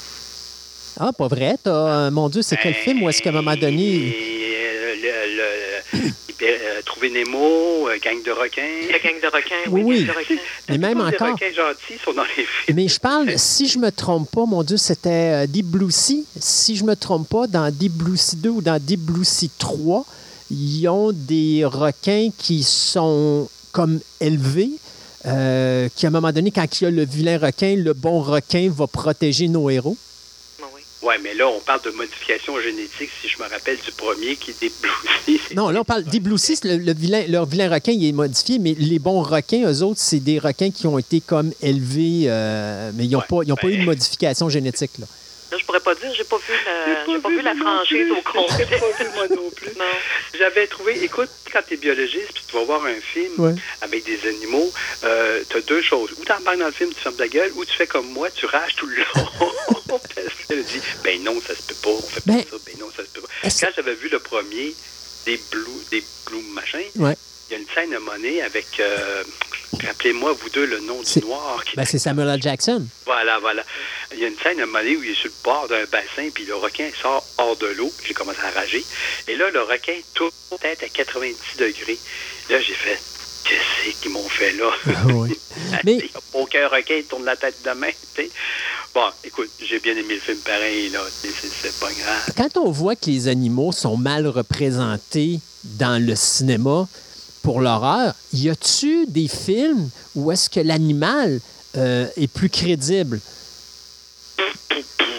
C'est une excellente question. Il ne vient pas de titre vite, vite de même. Euh, oui, oui, probablement qu'il y a des films où. euh, oui, attends. Si tu veux, je- le seul exemple que je verrais, mais qui est plus un suspense, c'est pas un film d'horreur. C'était le film avec euh, les fameux deux lions mangeurs d'hommes en Afrique du Sud au début du 19e siècle. C'est Val Kilmer et Michael Douglas. Exactement, merci. Le- la part des ténèbres, l'affaire des Exact. ténèbres, de genre. Euh, c'est tiré d'une histoire vraie. Effectivement, c'était deux vieux lions qui étaient plus capables de chasser, s'en prenaient au personnel des, euh, des chemins de fer qui étaient faits, donc les gens qui campaient dehors, et c'était des proies faciles. Et l'histoire est basée un peu sur cette histoire vraie-là. Bon, il y a une romance. Euh, oui, là, dans ce cas-ci, on parle d'animaux qui c'est crédible. Moi, j'ai trouvé une ou deux photos vraies de ces, de ces deux fameux lions-là qui ont été pris en photo. Euh, évidemment, c'est des vieux Polaroid, pas des Polaroids, mais des dag- daguerréotypes quasiment, là, de l'époque. Euh, certes, mais vite, vite comme ça, non, je, je vais t'avouer. Euh, ça me prendrait une petite recherche à savoir est-ce qu'il y a des films qui ont une base un peu plus sérieuse et qui s'en vont vers quelque chose comme ça? Mais laissons la base sérieuse et si tu veux, on va poursuivre parce que tant qu'à rigoler un peu. Mais on avait oublié Oui. de parler de Razorback. Ah oui, ben non, oui, c'est ben oui dans la, dans la liste des, euh, ben, dans la liste des animaux à Écoute, quand tu m'avais dit, moi, je trouvais tellement que le, le sanglier était impressionnant et tu m'avais dit, ben écoute, euh, tu pognes un gros sanglier, ça peut aller dans des, très grosses tailles, là. Oui, non, ça- elle, elle a raison, effectivement. Quoi qu'on n'a pas fait des films dans ce sens-là, mais le, film Razorback, euh, je disais ça à Marie-André, je disais, tiens, un sanglier gros de même, ben oui, il en existe. Et j'ai trouvé des photos euh, en Australie, notamment, où, euh, euh, dans d'autres pays, où les sangliers peuvent devenir énormes, vraiment, des monstres. Et c'est agressif. Les gens qui savent que c'est que l'élevage de porc, de cochons, les mâles, euh, surtout en période de chaleur, c'est quelque chose qu'il faut manœuvrer. C'est- quand même pas facile comme animal. Euh, Razorback est un, est un- un film, là, justement, un bon exemple de sanglier. Mais j'ai été tapé, voir si d'autres films ont donné un peu suite à ce genre-là. Il n'existe pas grand-chose. Non. Il existe un film qui s'appelle Pigs, Pigs on the Farm, un truc de genre. Euh, pff, on n'a on pas trop exploité ce- cet animal-là dans le cinéma d'horreur, du moins ici. Euh, Non, parce que ça- Ah. Razorback, c'est un film australien. Donc, les Australiens, eux, oui. en ont chez eux des animaux comme ça. Fait que c'était sûr que ça allait arriver à un moment ou à un autre. Oui, le sanglier australien, Ouais. là, quand tu vois celui d'Europe, là, c'est, Allez voir sur Internet, puis tapez Record sanglier, là, vous allez voir, il y a des monstres là, là-dedans. Pour vrai, des vrais monstres. Là, Mais bon, de là à ce qui mange le Jeep. euh, on peut parler des rats. Hein? Ah, ben oui. Hullard, 71-2003. Et il y a eu toute une flopée d'autres films aussi qui ont suivi avec des histoires de rats. Mais tu vas-tu parler de Ben? Comment? Ben? Écoute, Ben, le film Ben, qui a eu c'était la Ben. chanson Ben de Michael Jackson, Ben, quand oui. même. Mais c'est Non, ça, c'est ça que je te- disais non, à oui, François. Marie-André, oui, elle m'a appris qu'il y avait Oui, une suite que je ne savais pas. Ben, Ben, Oui. c'est la suite de Willard. Oui, exact. C'est ça, C'est bon, pour voilà. ça que j'ai invité Marie-André. Oui. pour que Mais- je remplisse mes lacunes. Mais c'est ça, le rat, le rat, c'est comme l'araignée. C'est- Je crois que indécrottable. Elle s'est capotée, hein. C'est fou. C'est fou à quel point euh, je pense que c'est une des, des créatures, des bêtes que les gens détestent parce que, bon, c'est- on le disait, hein, un rat, ça égale euh, microbes, maladies, euh, rage, tout, tout ce qu'on peut y donner. La peste La noire. peste noire, voilà. Tu sais, c'est- mais pourtant, un rat, euh, c'est gentil. La, la liste des Ah oui. Ah oui, oui, oui, oui. Ça, c'est. On n'a euh, pas abordé la chèvre, non, justement. parce non, la que chèvre, c'était c'est beau. si- ouais. Ouf, on voulait pas rentrer Non. dans cette Ah, discussion-là. dit, on n'ouvre pas la porte là-dessus. On va pas par là. Oh, Alors, on a laissé tout ce qui était la chèvre. Non, on- si tu veux, on pourra faire une chronique sur la zoologie et les religions. Parce Oui, que ça aussi, ça pourrait être intéressant de voir comment dans certains pays, le rat peut être euh, vénéré dans, en Oui. Inde. où. On, on fait des temples. Alors qu'ici, euh, non, non, c'est une question de piège à puis c'est vite, là. On pourra faire peut-être une chronique, tu viens de nous donner une bonne idée, euh, une chronique sur la, la zoologie et, et- mais les religions, parce que ouais. les perceptions sont différentes d'une place à, une autre et d'une époque à une autre. Ouais. Avant que le rat propage la, la peste, puis euh, les maladies, je pense que le rat, c'était comme pff, pour le, pour le pr- premier gros magnon qui a vu passer un rat, pour lui, c'était Hum, ça se mange-tu? ça, Oui, exactement. Puis il a essayé de taper dessus, tu sais. Bon, ben, c'est la suite, tu sais. Donc, euh, ça oui, ça oui, peut-être que, tu sais, on pourra faire un truc. Mais donc, on a évité effectivement la chèvre parce qu'on s'est dit, oh là là là là, on, le, le, le, le dérapage. C'est c'est un peu comme on disait tantôt, chauve-souris, vampire, chèvre, chèvre, chèvre, démon. Fait qu'on s'est dit, on n'embarque pas dans Mais le, le serpent qu'on avait mis dans les, euh, les, les créatures euh, associées à la religion, c'est- Ah. c'est c'est hein, le Mais, démon. mais pas- attends, ici, mais d'une place à l'autre, c'est- ça passe pour autre chose. En Ben oui. Inde, en Inde, on vénère le cobra, puis ça Ben pas oui. la même affaire. Oui.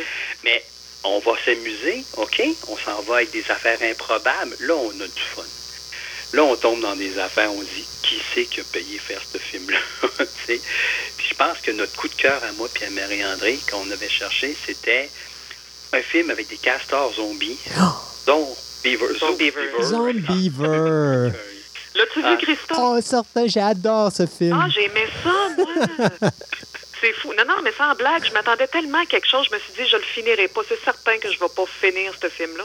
Puis euh, euh, finalement, je me suis amusée. Oui, exact. Belle Oui, mais petite C'est ça, surprise. on a une liste d'animaux. Des...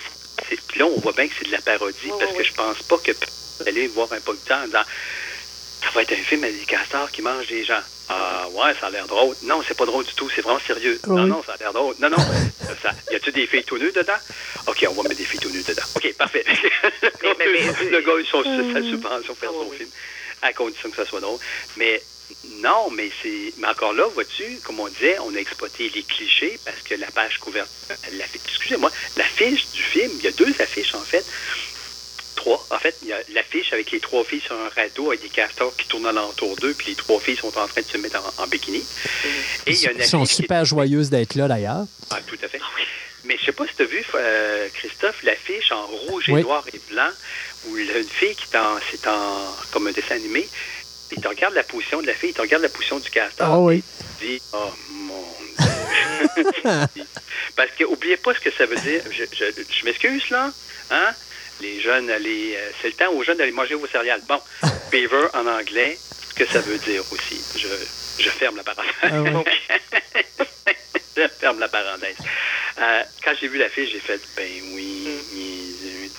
Mais je l'ai pas vu, malheureusement. Ah, mais c'est un petit délice de film de série B qui dure pas très long, c'est sûr, même pas 75-76 minutes, pas plus long que ça, mais Ah, pas très long. Castor Zombie en français. Ah oui, Castor. Zombie. Mais on a regardé, voir la liste. On, on a trouvé des choses. Ben, il y a Black Donc, Sheep. Black Sheep. Oui. Black Sheep, qui Ouais, avait mais- été, euh, les effets spéciaux avaient été faits dans le- les studios de Peter Jackson, Ouais. Weta, Oui, effectivement. absolument. Black Sheep, moi, j'avais bien aimé. Mm. Ça n'avait pas, euh, ça avait pas eu un succès fou quand ça avait sorti, ce film-là, par contre. C'était sorti pratiquement, quasiment euh, directement à DVD, si je me trompe pas. Et parce que moi, je l'avais loué à l'époque. Euh, je sais pas si c'était en VHS ou en DVD. Euh, mais j'ai pas souvenir que ça avait passé en salle. Ouais. Mais tu sais, ici, parce que faut pas que je, faut pas, hey, je veux pas dire n'importe quoi, mais je pense que c'est un film australien bla- ou néo-zélandais. Dans Nouvelle-Zélande. Nouvelle-Zélande. Oui, sais, t'es sûr que là-bas, ils l'ont eu au cinéma.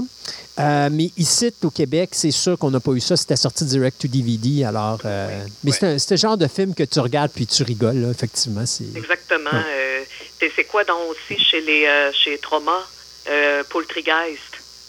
Ah, Les ça, par exemple, j'ai pas vu. OK, bon. Ah, Je l'ai pas vu, moi, non. Il y a que Marie-André qui voit des affaires de Non. Ben, a- J'ai une religion entre moi et Trauma. En dehors de Toxic Avengers, il n'y a rien qui passe. Attends, il y en a quand même. une- Non, non, regarde, je t'a- je t'avouerais que 98,7% oui, effectivement. Mais euh, il y a quand même quelques, euh, quelques films bien, là. Mais Ok. Poultrygeist, c'est- ça fait partie des, je dirais, des, des, des, des très mauvais. Ah, OK.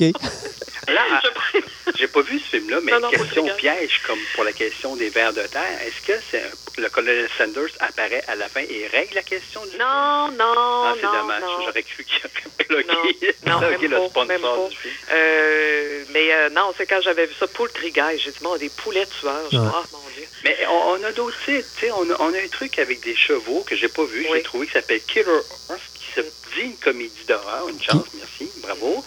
Euh, évidemment, le fameux film des lapins, Night of the Lupus, en Ouais. 2012. Euh, moi, je me rappelle des prises de vue là-dedans extraordinaires parce qu'il n'y a pas de budget le- l'acteur ou un des comédiens est derrière un coin de grange puis dit Oh mon Dieu, je suis attaqué par un lapin. Et là, le plan de caméra se déplace et on voit un vrai lapin filmé dans une maquette de grange. C'est quasiment. On revient sur le plan et tout ce qu'on voit, c'est un gars, on l'imagine, il est assis sur un chariot, puis il bat des pattes, puis les pattes s'avancent dans le cadre de la... Ah, ah, non, oui. je suis mangé. Puis t'entends crunch, crunch, crunch, crunch. Ah oui. Ça fait penser un petit peu à Attack of the Killer Tomatoes, quoi. Oui, exactement, exactement. C'est. Oh, c'est dit. Mais là, écoute, hier, on a visionné le preview, on s'était dit, on va Ah. pas regarder, on, a repéré le film, on s'est dit, Hey, on n'a même pas regardé le preview. Juste le preview, là, pour nous, c'est déjà un Oscar, là, chez, chez, chez, chez, chez les affaires des plus pourries, il n'y a pas possible. Uh-huh. Un film avec des lamas qui s'appelle L'Amagadon, Mon Dieu. 2015. Ça te dit-tu quelque chose, là? Je, je me rends pas là. Christophe, quand on a vu le preview, premièrement, on dit OK, il y a déjà quatre filles pour deux gars, ça part mal. Euh, là, tu les écoutes puis tu dis Veux-tu bien me dire dans quelle maudite campagne qu'on est On arrive difficilement à comprendre où est-ce qu'on est. Avec les lamas qui la- les, les là, yeux. euh, premier- oui, avec des yeux rouges, on ne Oh. sait pas on va le découvrir. Mais là, la scène qui nous a le plus inquiétés, c'est qu'ils sont dans une immense salle de bain avec une espèce de spa. Là, tu dis, ah, OK, c'est un spa, c'est pas une piscine, tu sais. Et là, le lama rentre là-dedans. Et là, tu dis, qu'est-ce qu'il qu'est-ce qu'il fout là, là? Il eux, le voient pas, là. Là, même, tu regardes la tête du lama, puis le lama lui-même a l'air de se dire, qu'est-ce que je fais là? Là, on comprend un peu plus loin que le lama a été, a été comme contaminé par quelque chose qui est venu de l'espace. Et là, ses yeux deviennent rouges. Et là, avec ses yeux, il peut lancer des rayons. Des lasers. Des lasers. Il fait gr- griller tout le monde dans, dans, dans une espèce de spa. Ah, Et là, les trucages sont tellement extraordinaires. Il y a une fille qui est sur le bord d'une fenêtre vitrée qui crie Ah Puis la scène d'après, on voit juste le revers de la fenêtre avec ce qui semble être un, un- un- un melon d'eau écrasé dans la vitre pour donner des vêtements. Mon Dieu, ils ont manqué tellement de budget que même une bouteille de, de- de ketchup était trop chère pour eux. Mais pauvre lama. Nous, on a s'est dit, il faut, faut sauver le lama de la Terre. Qui s'est retrouvé avec une gang d'ados, faire un film poche de même. Puis on s'en dit, oh mon Dieu. Oh. non, non, ce lama-là est encore traumatisé dans le fond d'un méchant en train de crier. Probablement. Probablement. Il est comme moi. Il est comme Ah moi. Quand on lui dit T'as-tu vu le film La Ma- Je m'aventure pas dans cette direction-là. Mais, attends, ça pour dire qu'au moins, oui, il y, a- des parodies avec des affaires invraisemblables, puis c'est- le fun parce qu'au moins, les gens vont dire, aïe, aïe, ça marche pas, on, s'est bien diverti. Mais, on pourra discuter, mais si tu avais une sorte de conclusion à donner entre le cinéma d'horreur et les animaux, c'est sûr que depuis Jazz, parce que partons, partons de là, là partons au moment où c'est devenu très euh, populaire, euh, les choses ont changé entre, entre, le divertissement d'aller voir ce genre de film-là et la perception. C'est tout à fait pareil. On a envahi énormément les forêts, les, la mer, les océans, la- les, plages, que la perception des requins ou des ours ou des animaux dangereux a changé. Euh, c'est une chose. On a, toujours une crainte, oui. Euh, L'ignorance qu'on avait d'autrefois, quand on ne savait pas de quel animal on parlait, puis qu'on partait sur des rumeurs, des légendes, des ci, des ça. Aujourd'hui, avec la connaissance, l'éducation, tout ça, euh, les documentaires, euh, la BBC, tout ce que tu veux, on, on est euh, la semaine verte, découverte, nomme-en, nomme-en, en veux-tu, en veux-tu, en L'approfondissement des connaissances des animaux nous ont pris que, OK, bon, c'est, pas des tueurs, c'est pas ci, c'est pas ça, c'est pas de même, c'est pas de même, ça marche. Ça change la donne quand on retourne voir un film avec des singes, on dit, ben ouais, un peu. Mais c'est pas grave. Et autant on a voulu se prendre au sérieux dans les années euh, 50, 60, 70 à faire vraiment très peur qu'aujourd'hui, on veut réussir un film, on se met le virer en parodie parce que pff, les gens vont dire Ouais, non, pas un énième film de trucs, ça pff, ça nous intéresse plus, trucs comme ça. Puis euh, une chose peut-être, là, ben, vous deux, vous êtes des spécialistes du cinéma, puis une chose que moi, peut-être qui m'a un peu frappé.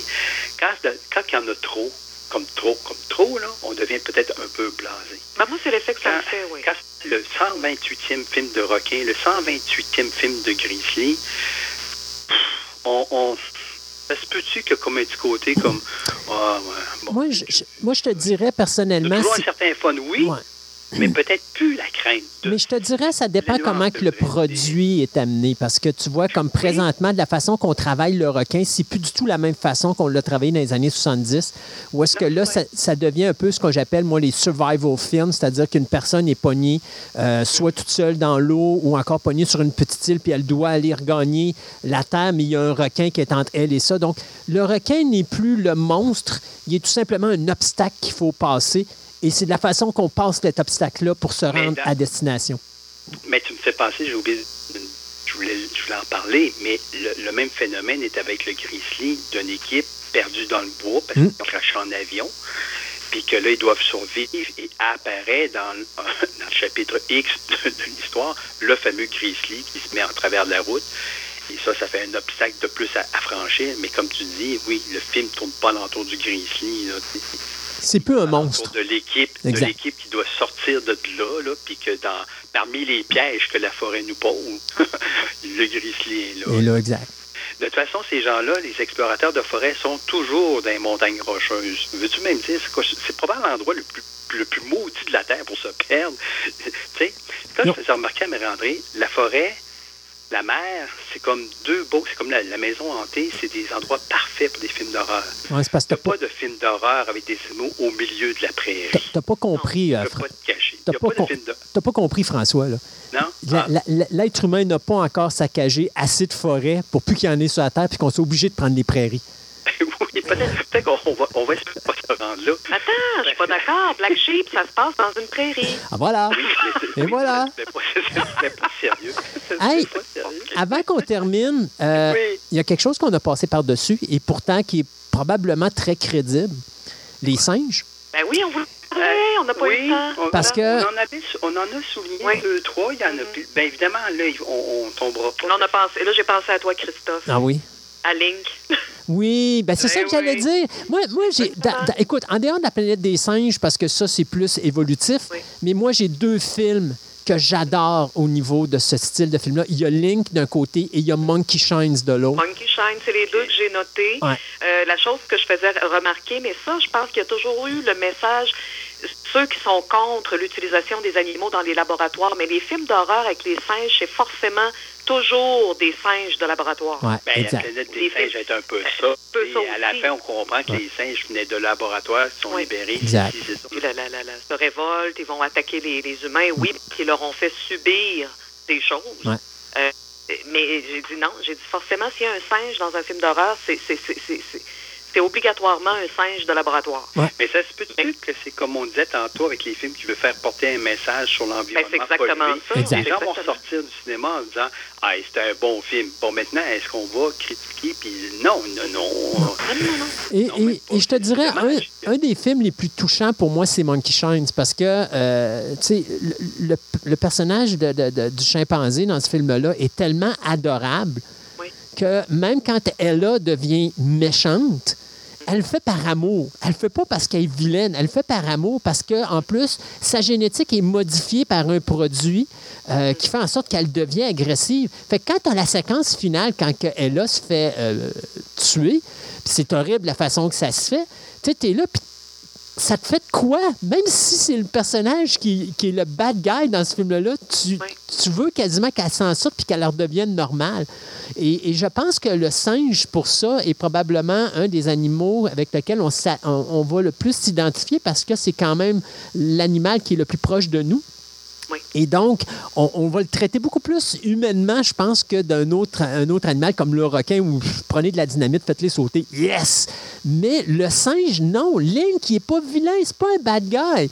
Mais quand il arrive le moment où on doit se débarrasser de lui parce que c'est le, vilain du film, non, j'aimerais ça qu'il y ait une autre conclusion. Fait que, tu sais, c'est quelque chose que je trouve vraiment, vraiment. euh, c'est un autre style de relation entre le téléspectateur et la, la- la- la- créature, parce que oui, on l'a fait virer vilaine, mais le singe est probablement celui avec lequel c'est le plus difficile de dire à la fin on est content que, que, que cet, individu-là ou que cet, cet animal-là saute, comme la planète des singes. À la fin des, la planète des singes, quand les singes prennent possession de la Terre, yes, je suis content. Mais tu devrais pas l'être content. Nous, on n'existe plus. C'est- l'idée en arrière de ça, Hmm. c'est que, bon, tous ces, ces, ces, ces singes-là ont été manipulés, ont été dans le but. Bon, on s'entend que si le singe en arrive à, à être agressif, c'est ben, c'est la faute de l'homme. Exact. C'est ça. Mais à la fin, les gens sont contents qu'il meure, mais tu as rendu compte que c'est de ta faute s'il est rendu comme ça. Tu sais, c'est. Fait que non, moi, je suis pas contente qu'il meure. Mais tu sais, est-ce que c'est pas le même cas que les fourmis dans Dem? Exactement. ou encore que les vers de terre dans Worm, ou nos pauvres crapauds dans Frogs? C'est notre faute, maudite affaire, s'ils décident de vouloir Et nous manger. ça, Quand, quand on parlait de messages qui passent pas, ben c'est ça. L'histoire, il y a eu une vague de singes de laboratoire qui deviennent méchants dans le cinéma euh, d'horreur. Mais le message était en fait, moi j'ai l'impression par toutes les les les, euh, les, les, euh, voyons là, les, les Greenpeace et compagnie de dire bon arrêtez d'utiliser ces animaux-là dans les laboratoires, utilisez, arrêtez, il faut qu'on arrête ça là. Pas des fins expérimentales, des fins de ci, de ça, en fait. Bon, c'est- je trouve que c'est c'est arrivé au- à peu près au, au moment euh, de tous les, les, manifestants, les gens qui étaient anti. euh, bon, puis euh, je, suis d'accord euh, avec eux en, partie, sauf que le message passe pas. C'est comme quand on voit plein d'animaux qui sont transformés par des déchets toxiques et tout. Ben, c'est à qui la faute? On a jeté des, des cochonneries, des déchets dans la nature, ils ont bouffé ça, ils sont devenus ce qu'ils sont devenus. C'est une extrême dans le film, mais la réalité, c'est- pas fou, là. C'est pas, pas, pas complètement faux, Alors, François, Marie-André, merci beaucoup. On vient de faire une heure de délire total sur le cinéma et les animaux. À quel point que des fois, on peut vraiment euh, se moquer de la nature. Mais en bout de ligne, c'est toujours la nature qui a le dernier mot. Il restera toujours une petite peur entre nous. Hey, bye bye à vous deux. Bye bye. Merci, salut.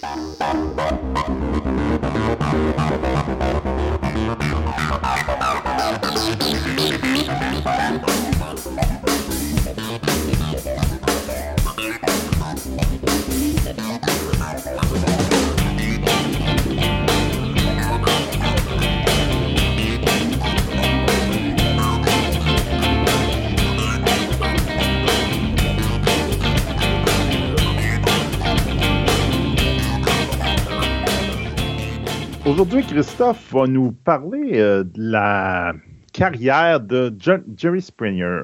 Jerry Springer qui est décédé le 27 avril 2023 à l'âge de 79 ans à Chicago. On peut dire que le monde général le connaît parce que c'était lui qui mettait deux, trois personnes avec des opinions différentes dans un show aux États-Unis, le Johnny Springer Show, je me rappelle bien, et qui s'arrangeait pour qu'il se tapoche dans la gueule parce qu'il n'était pas du même opinion. Ouais, ben, c'est un petit peu plus complexe que ça. Oui, Mais, c'est pas tu sais, doute, mais Disons, disons que tu sais, c'était comme genre euh, euh, c'est une lettre de marque, c'est comme Mon- ça qu'il est appelé. mon chum, finalement, c'est une femme parce que le chum a décidé d'avoir une opération de changement de sexe euh, ou des choses comme ça. Puis là, ben, il les amène sur la scène et puis, effectivement, ça vire en match de boxe ou en match de lutte. Vous prenez ça comme Ah vous oui, voulez. Mais, bon, sans être le précurseur ou le créateur de ce qu'on appelle le trash TV, ça va devenir le phénomène et ça va devenir, comment je pourrais dire, l'icône du trash TV, c'est-à-dire que c'est un, c'est le symbole de ce type de télévision-là. Euh, et Springer va prendre quelque chose qui existait déjà depuis le début des années 80, mais il va le transformer complètement à un point tel que en 97 et 98, il est devenu le premier show télé à battre les codes d'écoute de Oprah Winfrey. Puis Oprah, Oprah Winfrey, à l'époque, là, c'était de l'or en barre, c'est comme on Ah, dit. oui, oui. C'était, c'était le show que tout le monde écoutait. Tu pouvais pas déclasser ça. Ben, Jerry Springer, il a fait ça. Et pour que les gens comprennent un petit peu c'est quoi du trash TV, ben on va malheureusement associer ce terme-là pour que les gens comprennent bien comme il faut à ce qu'on appelle ici au Québec le radio poubelle euh, ou le trash radio. Euh, bon, on s'en rappelle, ça c'est un terme qui est sorti dans les années 2000, là, le, le- le- le radio poubelle, surtout à cause de Choix Radio X, puis de André Ah oui. Arthur, puis de Jeff Fillion, puis Dominique Moret. Euh, bon, c'est devenu une, une facilité. C'est dommage parce qu'il y a des fois dans ces postes-là, euh, que ce soit à Choix Radio X ou d'autres postes, euh, des bons moments de radio qui sont malheureusement obscurcis par certains animateurs qui font ce type de radio-là. Sauf que faut être honnête. C'est un genre de radio comme un genre de télévision que les gens aiment. Euh, et qu'on soit contre ou qu'on soit pour, euh, en bout de ligne, ça ramène des sous. Et André Arthur a fait sa carrière avec ça. Moi, je continue à dire qu'André Arthur est le meilleur journaliste qu'on a eu ici au Québec. Qu'on soit d'accord avec ce qu'ils disent ou qu'on soit pas d'accord avec ce qu'ils disent, ce gars-là avait une mémoire phénoménale et il avait le don d'être toujours au top des codes d'écoute. Pourquoi? Parce qu'il savait exactement ce que son auditoire voulait. Et c'est ce qu'il leur donnait. Il a formé une quantité incroyable de journalistes radio qui sont hyper bons là maintenant, Oui. puis qui sont, qui sont, sont vraiment pas dans son, dans son créneau, dans son, son style, on peut dire, mais qui sont maintenant présents partout, partout dans la radio. Exact. Et André Arthur a été une source d'inspiration pour énormément de gens qui voulaient faire de la radio. J'en fais partie. Euh, moi, je ne le cache pas, il y a deux personnes qui m'ont inspiré à faire de la radio à l'époque, que j'écoutais régulièrement, religieusement, pour apprendre comment faire de la bonne radio. C'était André Arthur et c'était Denis Gravel. C'était les deux que je trouvais que le style était assez intéressant, que ce soit André Arthur avec sa façon de conter des histoires qui étaient vraiment fascinantes et tu restais accroché à ton poste de radio, ou Denis Gravel qui avait cette façon-là de parler de lui et en même temps d'être amusant et de faire de la radio qui était, je dirais, euh, non seulement informative, mais divertissante. Donc, j'ai fait comme un mix entre les deux, puis c'est ce qui a donné euh, ce que je fais aujourd'hui. Mais ça a quand même été une grande source d'inspiration et André Arthur est, d'une certaine façon, le créateur du trash radio à Québec et c'est ce qui lui a permis, comme je disais, que ce soit à CHRC, à CJMF ou encore à Choix Radio X ou même à Boulevard, à tout le temps, n'importe quel endroit qu'il soit, être le roi des ondes. Il a toujours été au top des codes d'écoute. Il n'y avait rien à faire. Vous pouviez mettre le meilleur animateur radio sur les ondes. Dès qu'André Arthur était là, comme on disait souvent, ou qu'André Arthur aimait souvent dire, touche pas à ce piton-là. Et les gens n'y touchaient pas. Donc, ça a créé ce momentum-là euh, ici au Québec. Ben, aux États-Unis, on n'a pas nécessairement de trash radio. Il y en a aussi. Euh, il y a des animateurs qui en font et tout ça, ça c'est sûr. Mais le trash TV est devenu extrêmement populaire. Et euh, ça nous amène donc à ce qu'on appelle le Jerry Springer Show, euh, qui va durer quand même plusieurs années. Jerry Springer, lui, s'appelle Gérard Norman Springer. Il est né le 13 février 1944 et c'est amusant parce qu'il est venu au monde dans une station de métro londonienne de Highgate, euh, qui était alors utilisée euh, comme abri contre les euh, bombardements allemands pendant la Deuxième Guerre mondiale.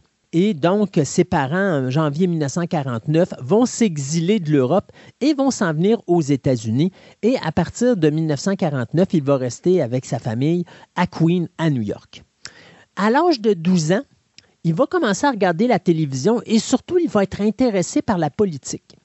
Il va devenir démocrate en 1956, où est-ce va être vraiment impressionné par un jeune sénateur extrêmement populaire de l'époque qui s'appelait John F. Kennedy.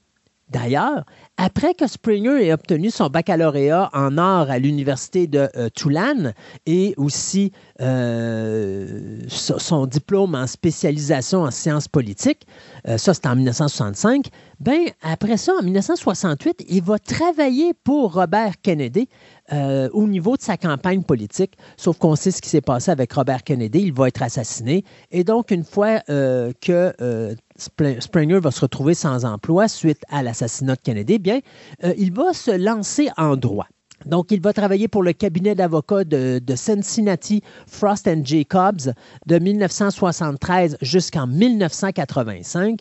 Et pendant qu'il va travailler comme avocat, il va être également en politique, puisqu'à partir de 1970, Springer, Springer, va essayer de rentrer dans la Chambre des représentants aux États-Unis. Et ce qui est assez amusant, c'est qu'à sa première présence, il va affronter le républicain Donald D. Clancy dans un district qui est traditionnellement républicain. Quand on dit traditionnellement républicain, c'est à peu près deux tiers, si ce n'est pas trois quarts des votes qui vont automatiquement aux républicains. Quand Springer s'en va pour essayer d'avoir le poste euh, de son district pour rentrer à la Chambre des représentants, il va obtenir 45% des voix, quelque chose qui ne s'était jamais vu dans ce district-là au niveau des démocrates. Donc, on voit quand même que le lien entre Springer et le peuple se fait très bien. Euh, Springer va par, la suite devenir un élu au conseil municipal de Cincinnati en 71, mais il va démissionner en 74 parce qu'il aurait sollicité les services d'une prostituée. Il va revenir cependant en 77 où il va être réélu à nouveau et il va rester en poste de 77 jusqu'en 79. En 77, autre chose de vraiment spectaculaire de Jerry Springer, c'est qu'il va être choisi par le conseil municipal de Cincinnati pour servir pendant un an de temps en tant que maire de la ville de Cincinnati. En 1981, ben, Springer va démissionner de son siège au conseil municipal et il va tenter euh, de devenir gouverneur de l'Ohio. Malheureusement, ça va être un échec cuisant puisqu'il va tomber au troisième rang euh, derrière Richard Céleste et euh, William G. Brown. Et donc, il décide de suspendre sa carrière politique. on le disait tantôt, donc Springer fait quand même du droit, il est avocat mais à un moment donné, NBC vont approcher Springer à titre de journaliste politique et il va se retrouver au poste de télévision qui s'appelle le WLWT, qui à l'époque avait le programme d'information, je dirais, le, moins bien noté de toute l'histoire de la ville de Cincinnati. Ben, croyez-le, croyez-le pas, de deux ans, il va devenir présentateur de nouvelles numéro un et il va rester pendant plus de cinq ans le présentateur de nouvelles le plus populaire de la ville de Cincinnati. Comme quoi Springer sait exactement comment dire à sa clientèle touche pas à ce piton-là. Il va remporter pendant ces cinq années-là 10 prix aux Emmy Awards locaux euh, à titre de meilleur commentateur et il va rester commentateur au WLWT jusqu'en janvier 93.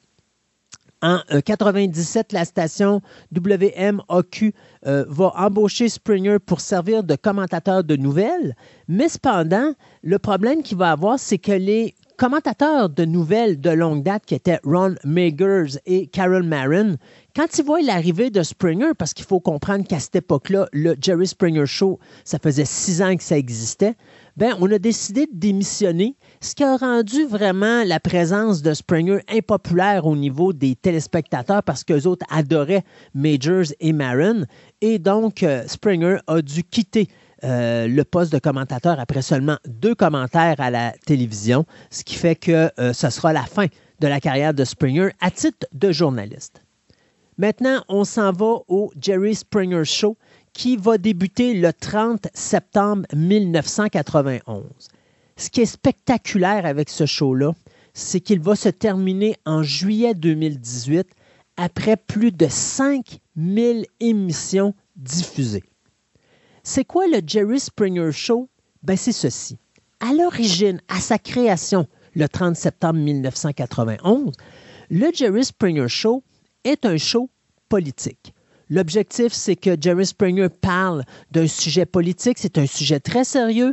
Il amène ça en ondes, sauf que les codes d'écoute ne sont pas là.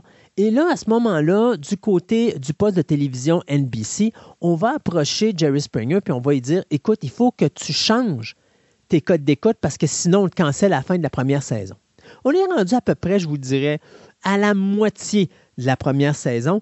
Et là, à ce moment-là, bien, les producteurs et Jerry Springer vont se revirer ensemble, vont commencer à regarder ce qu'il y a sur la télévision, qu'est-ce qu'il y a de populaire, et on va tomber sur un show télé euh, qui appartient à l'animateur Ricky Lakes, dans lequel on s'en va plus vers un auditoire jeune, puis on parle de sujets, euh, je pourrais dire, quelque peu controversés.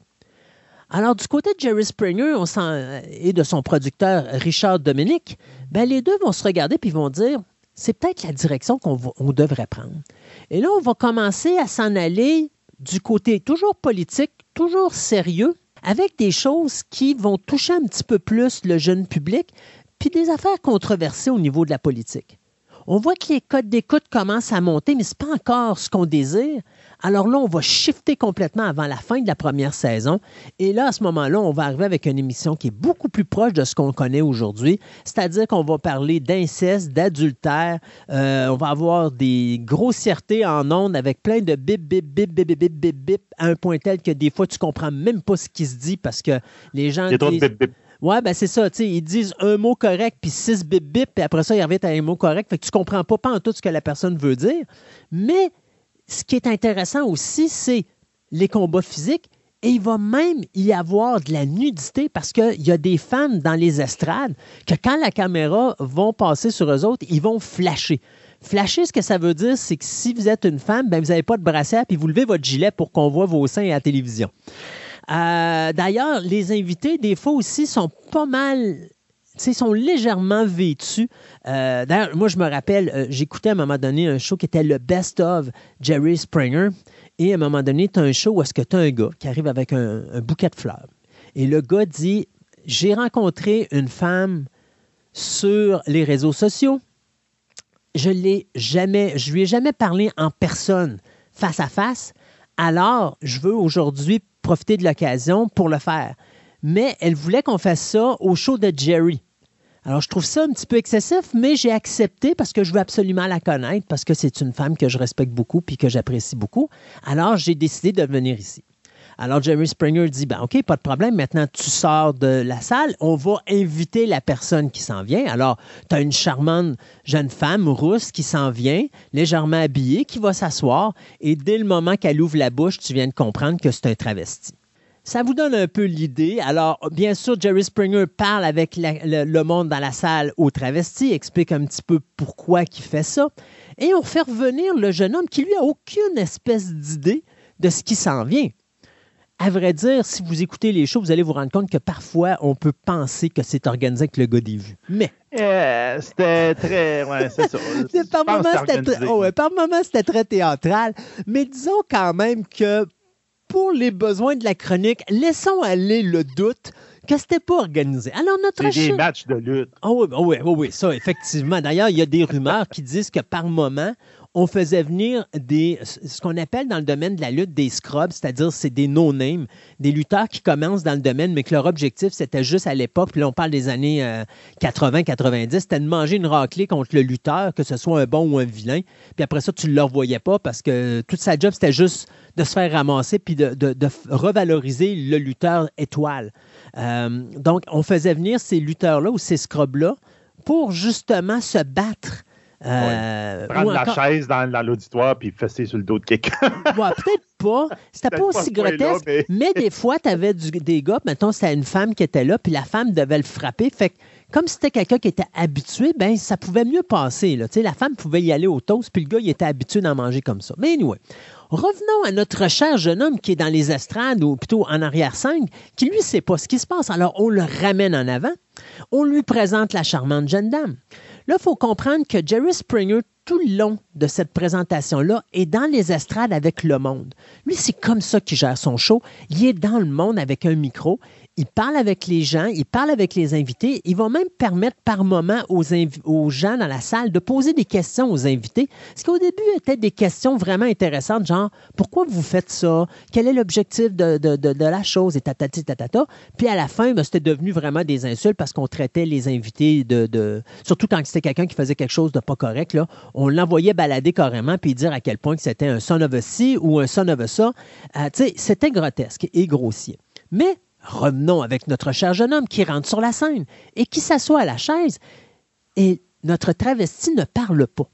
Donc, il est tout content, notre jeune homme, avec le large sourire, commence à faire son texte de bienvenue. Bonjour, je suis content de te voir. Je trouve ça bizarre qu'on fasse ça à Jerry, mais écoute, moi, l'important, c'est qu'on puisse se rencontrer. Et la personne le regarde et soudainement, elle ouvre la bouche et dit J'ai quelque chose à dire, je suis un homme.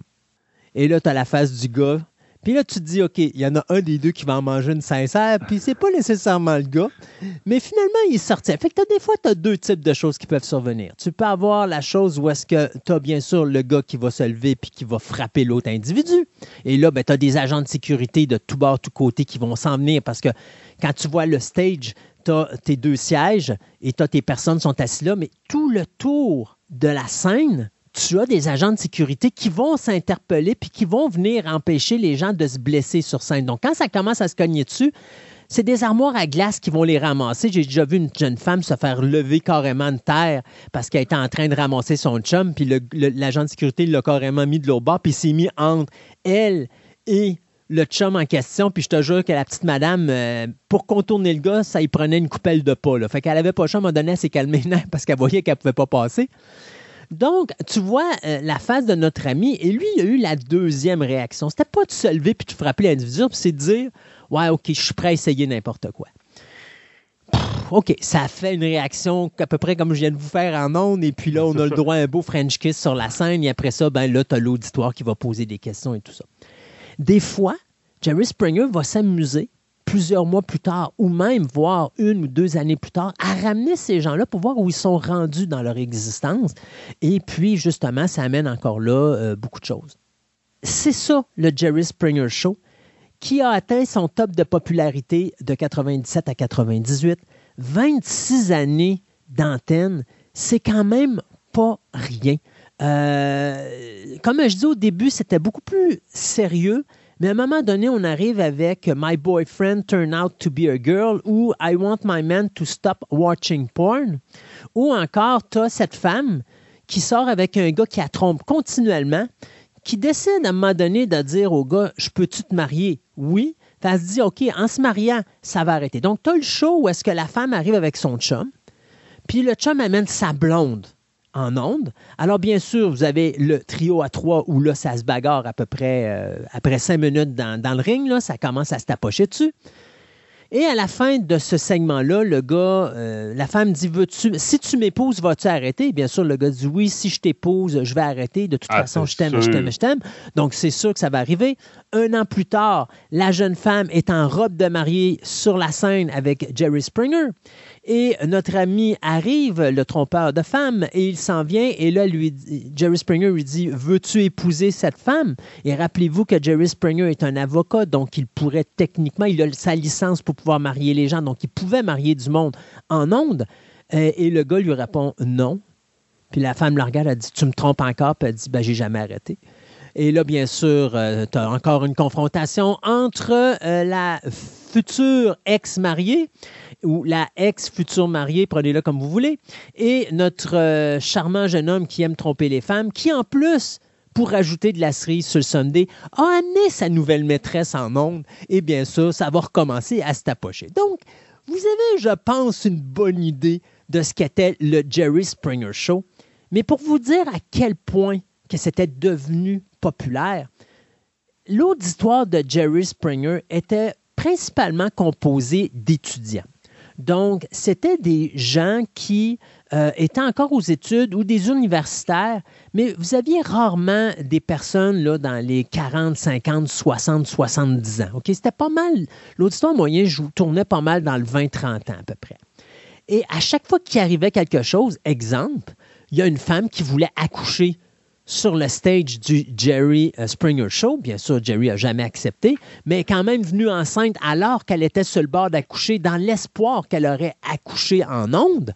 Euh, les gens qui se levaient puis ils criaient en scandant, ben, ils se levaient puis ils levaient, mettons, la main droite dans les airs en scandant Jerry, Jerry, Jerry. Et ils ont fait ça pendant les quelques 26 années que le show a duré. Et avec le temps, bien sûr, bon, ça l'a descendu euh, au niveau des codes d'écoute. Tu avais un des. ben, C'était l'agent de sécurité principal, c'était celui qui dirigeait les autres agents de sécurité, qui lui, à un moment donné, a décidé d'avoir son propre show.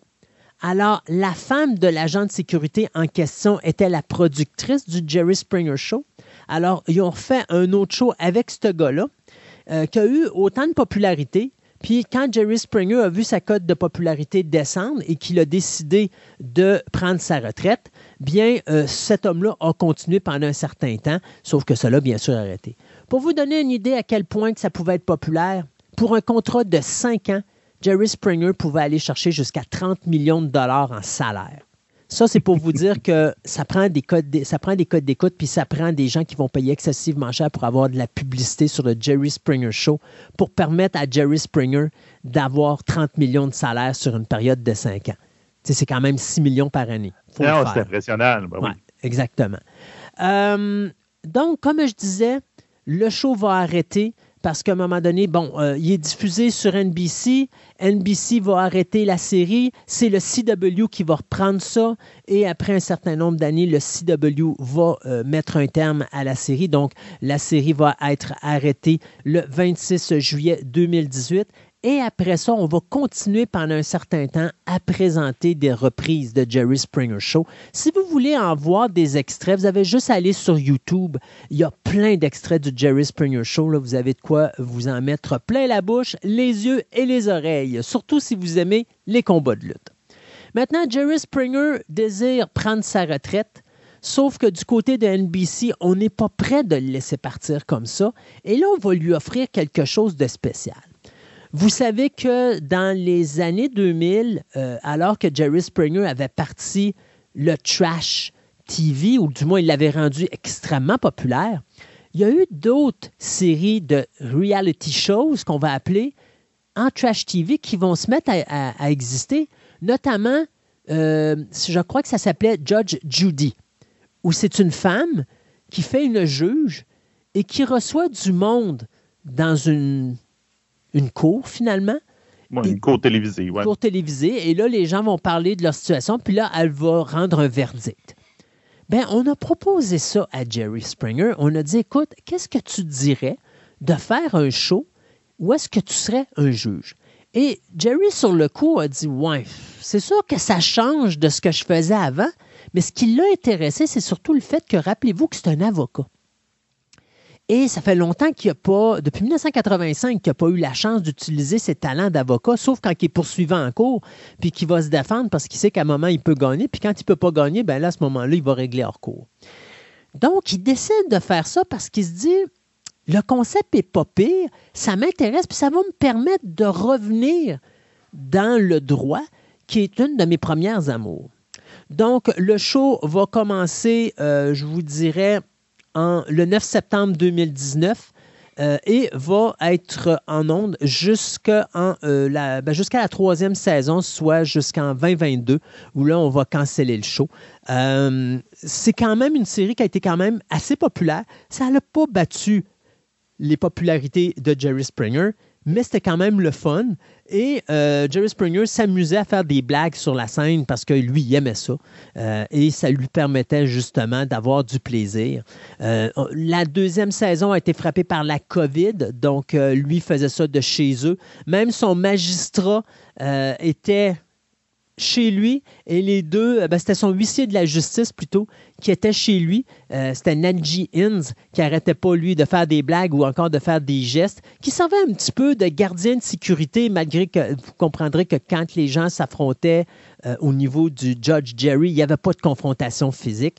Mais le public, lui, n'était plus admis pendant cette deuxième saison et les participants étaient les seuls qui pouvaient se présenter dans la salle d'audience. La salle d'audience, finalement, c'était un grand rideau vert puisque les deux participants étaient séparés par ben, un, plexiglas et sur l'écran vert, ben, on faisait en post-synchro, on mettait le décor d'une salle d'audience avec du monde à l'intérieur. Donc, ça donnait l'impression qu'il y avait encore du monde, mais il n'y avait plus personne. Donc, le show va être cancellé après trois euh, saisons et ce sera malheureusement la dernière apparition de Jerry Springer à la télévision, puisque ce dernier, comme disait Sébastien un petit peu plus haut, est mort à sa résidence le 27 avril 2023 à l'âge de 79 ans, quelques mois après avoir été diagnostiqué avec un cancer du pancréas. Donc, Jerry Springer, qu'on l'aime, qu'on l'aime pas, comme André Arthur, c'est un phénomène culturel.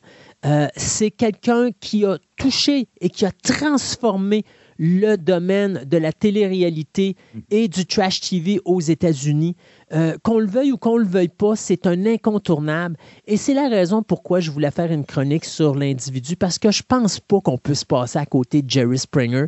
C'est pas un gars qui va changer euh, l'évolution humaine, mais c'est un gars qui est quand même assez important dans la culture pour montrer jusqu'à un certain point à quel point la race humaine n'est peut-être pas nécessairement des plus intelligentes, et également de montrer à quel point que quand tu es un bon animateur, puis que tu sais exactement c'est quoi qui marche, tout ce qui te reste, c'est le talent pour dire Hey le monde, touchez pas à ce piton-là.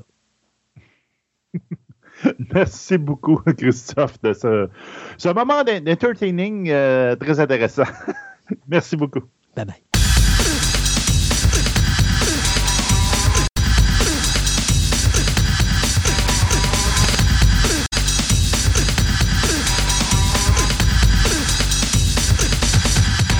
Ce segment de la table ronde vous est présenté par Vidéo Centre-Ville, le plus grand club vidéo répertoire de la ville de Québec.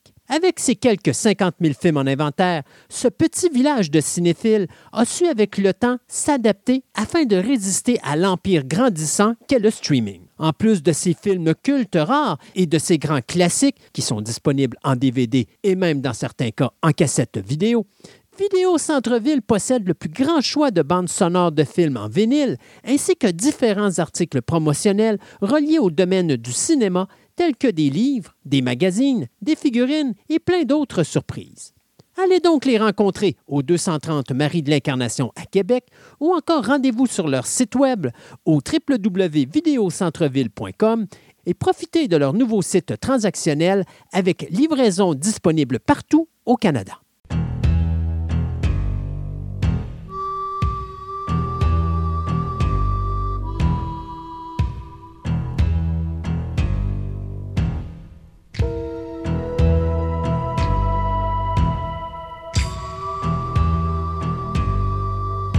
Et pour euh, cette section de Nouvelle Express, eh bien, écoutez, c'est très simple. La grève des scénaristes commence à faire des victimes. Je vous ai annoncé à la dernière émission la cancellation de la série SWAT.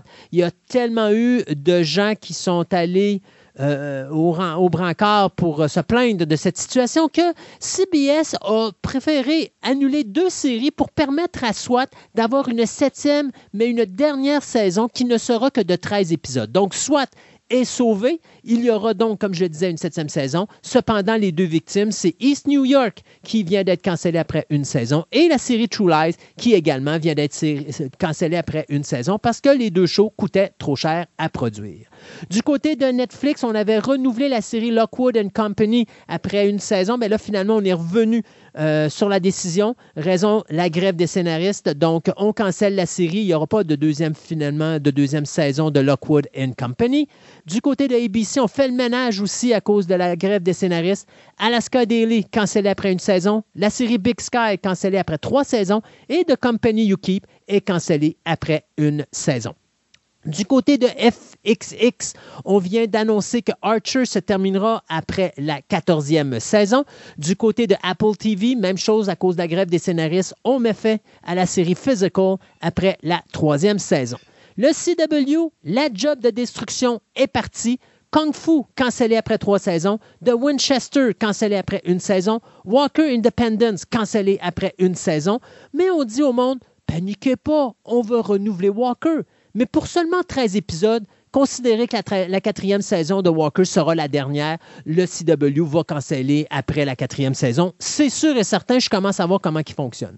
Du côté de Fox, eh bien, du côté de Fox, on vient de renouveler la série Digman pour une saison 2 ainsi que la série Animal Control pour une saison 2 également. Ce sont deux shows qui sont des séries d'animation, mais on voit que la série des la grève des scénaristes va toucher d'autres séries puisqu'on cancelle Call Me Cat après trois saisons et la série Fantasy Island qui vient d'être cancellée après deux saisons.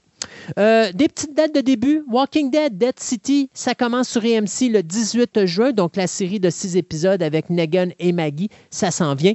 On a également Lucky, on vient de donner une date pour la, deuxième saison de six épisodes, ça sortira le 6 octobre. Et la série Echo, elle, va sortir sur Disney Plus le 29 novembre. Et surprise, ça va être diffusé d'une shot, donc en une journée, au lieu d'être Ouais. diffusé à toutes les semaines.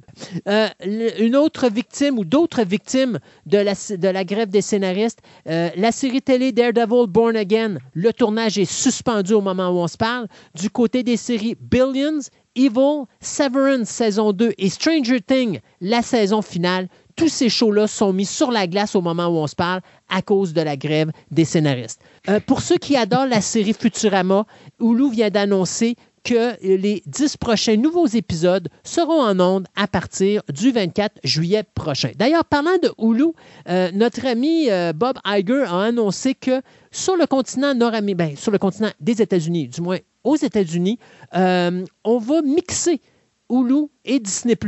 Donc, c'est terminé d'avoir un poste de Hulu d'un bord et un poste de Disney+. Cependant, ça va fonctionner seulement pour ceux qui sont abonnés aux deux services. Pour les autres, vont garder Hulu ou vont garder Disney Plus tout seul. Mais euh, ce que ça va faire, c'est que les programmes ne seront pas splittés. Donc, si vous voulez avoir tout, vous avez juste à prendre les deux, vous allez atterrir sur Disney Plus et automatiquement, vous allez avoir les deux pour moins cher. Sinon, ça va vous coûter plus cher.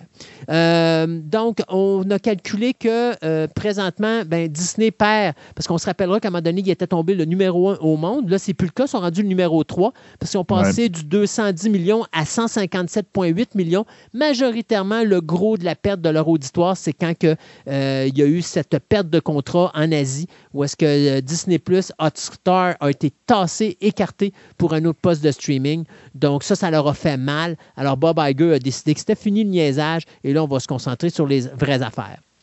Freaky Friday numéro 2, quelle drôle de nouvelle.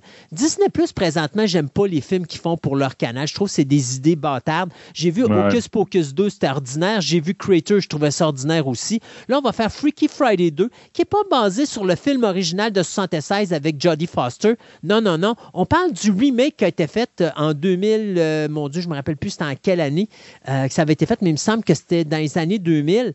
Euh, même, je pense que c'était au début des années 2000. Ça mettait en vedette Lauren Lohan, euh, Lindsay Lohan et Jamie Lee Curtis, ben là, les deux sont embauchés et on va refaire une 2003. suite. 2003. On va refaire une suite de ce film-là. C'est Elise Hollander qui vient d'être embauchée pour écrire le scénario. Et bien, on va encore voir la fille qui va switcher de corps avec sa mère. Mais là, ça va être une mère adulte et une maman grand-mère, probablement.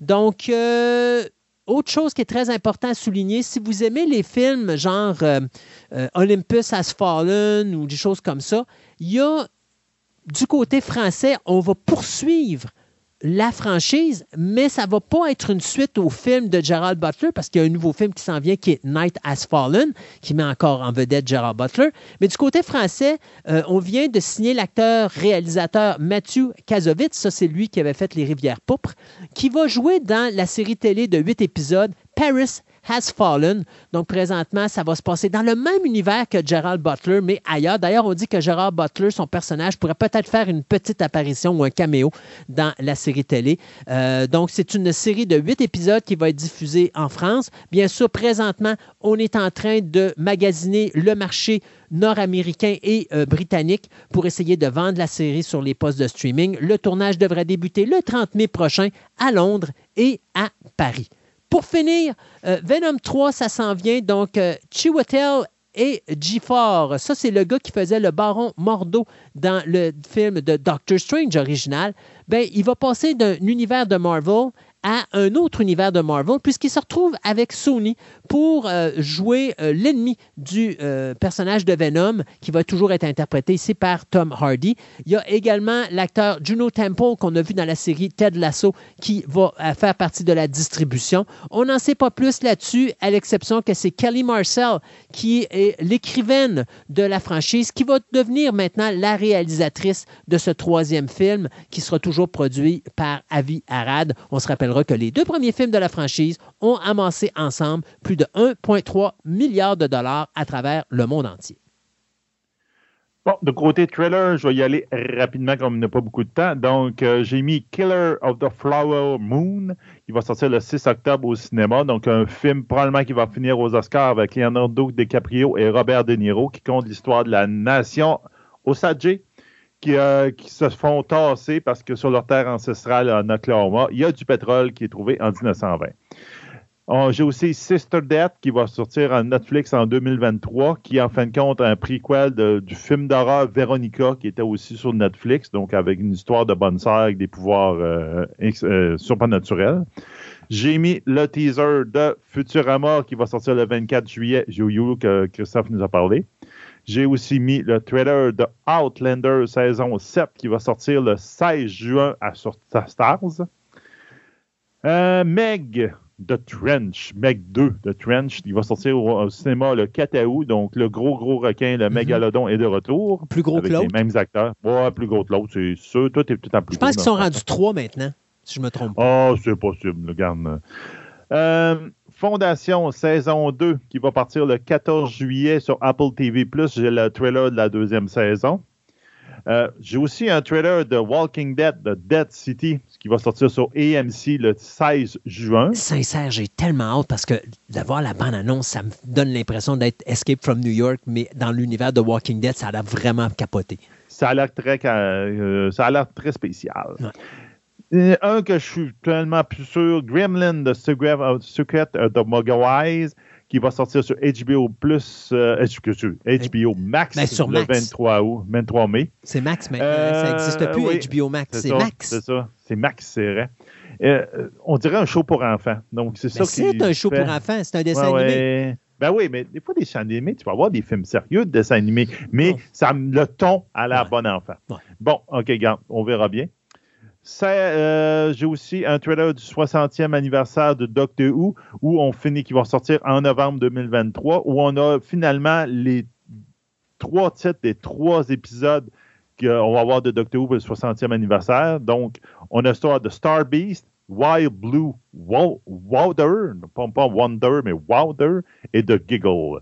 Donc, on verra bien qu'est-ce que David Tennant va faire pendant ces trois épisodes-là avant de passer le manteau au prochain.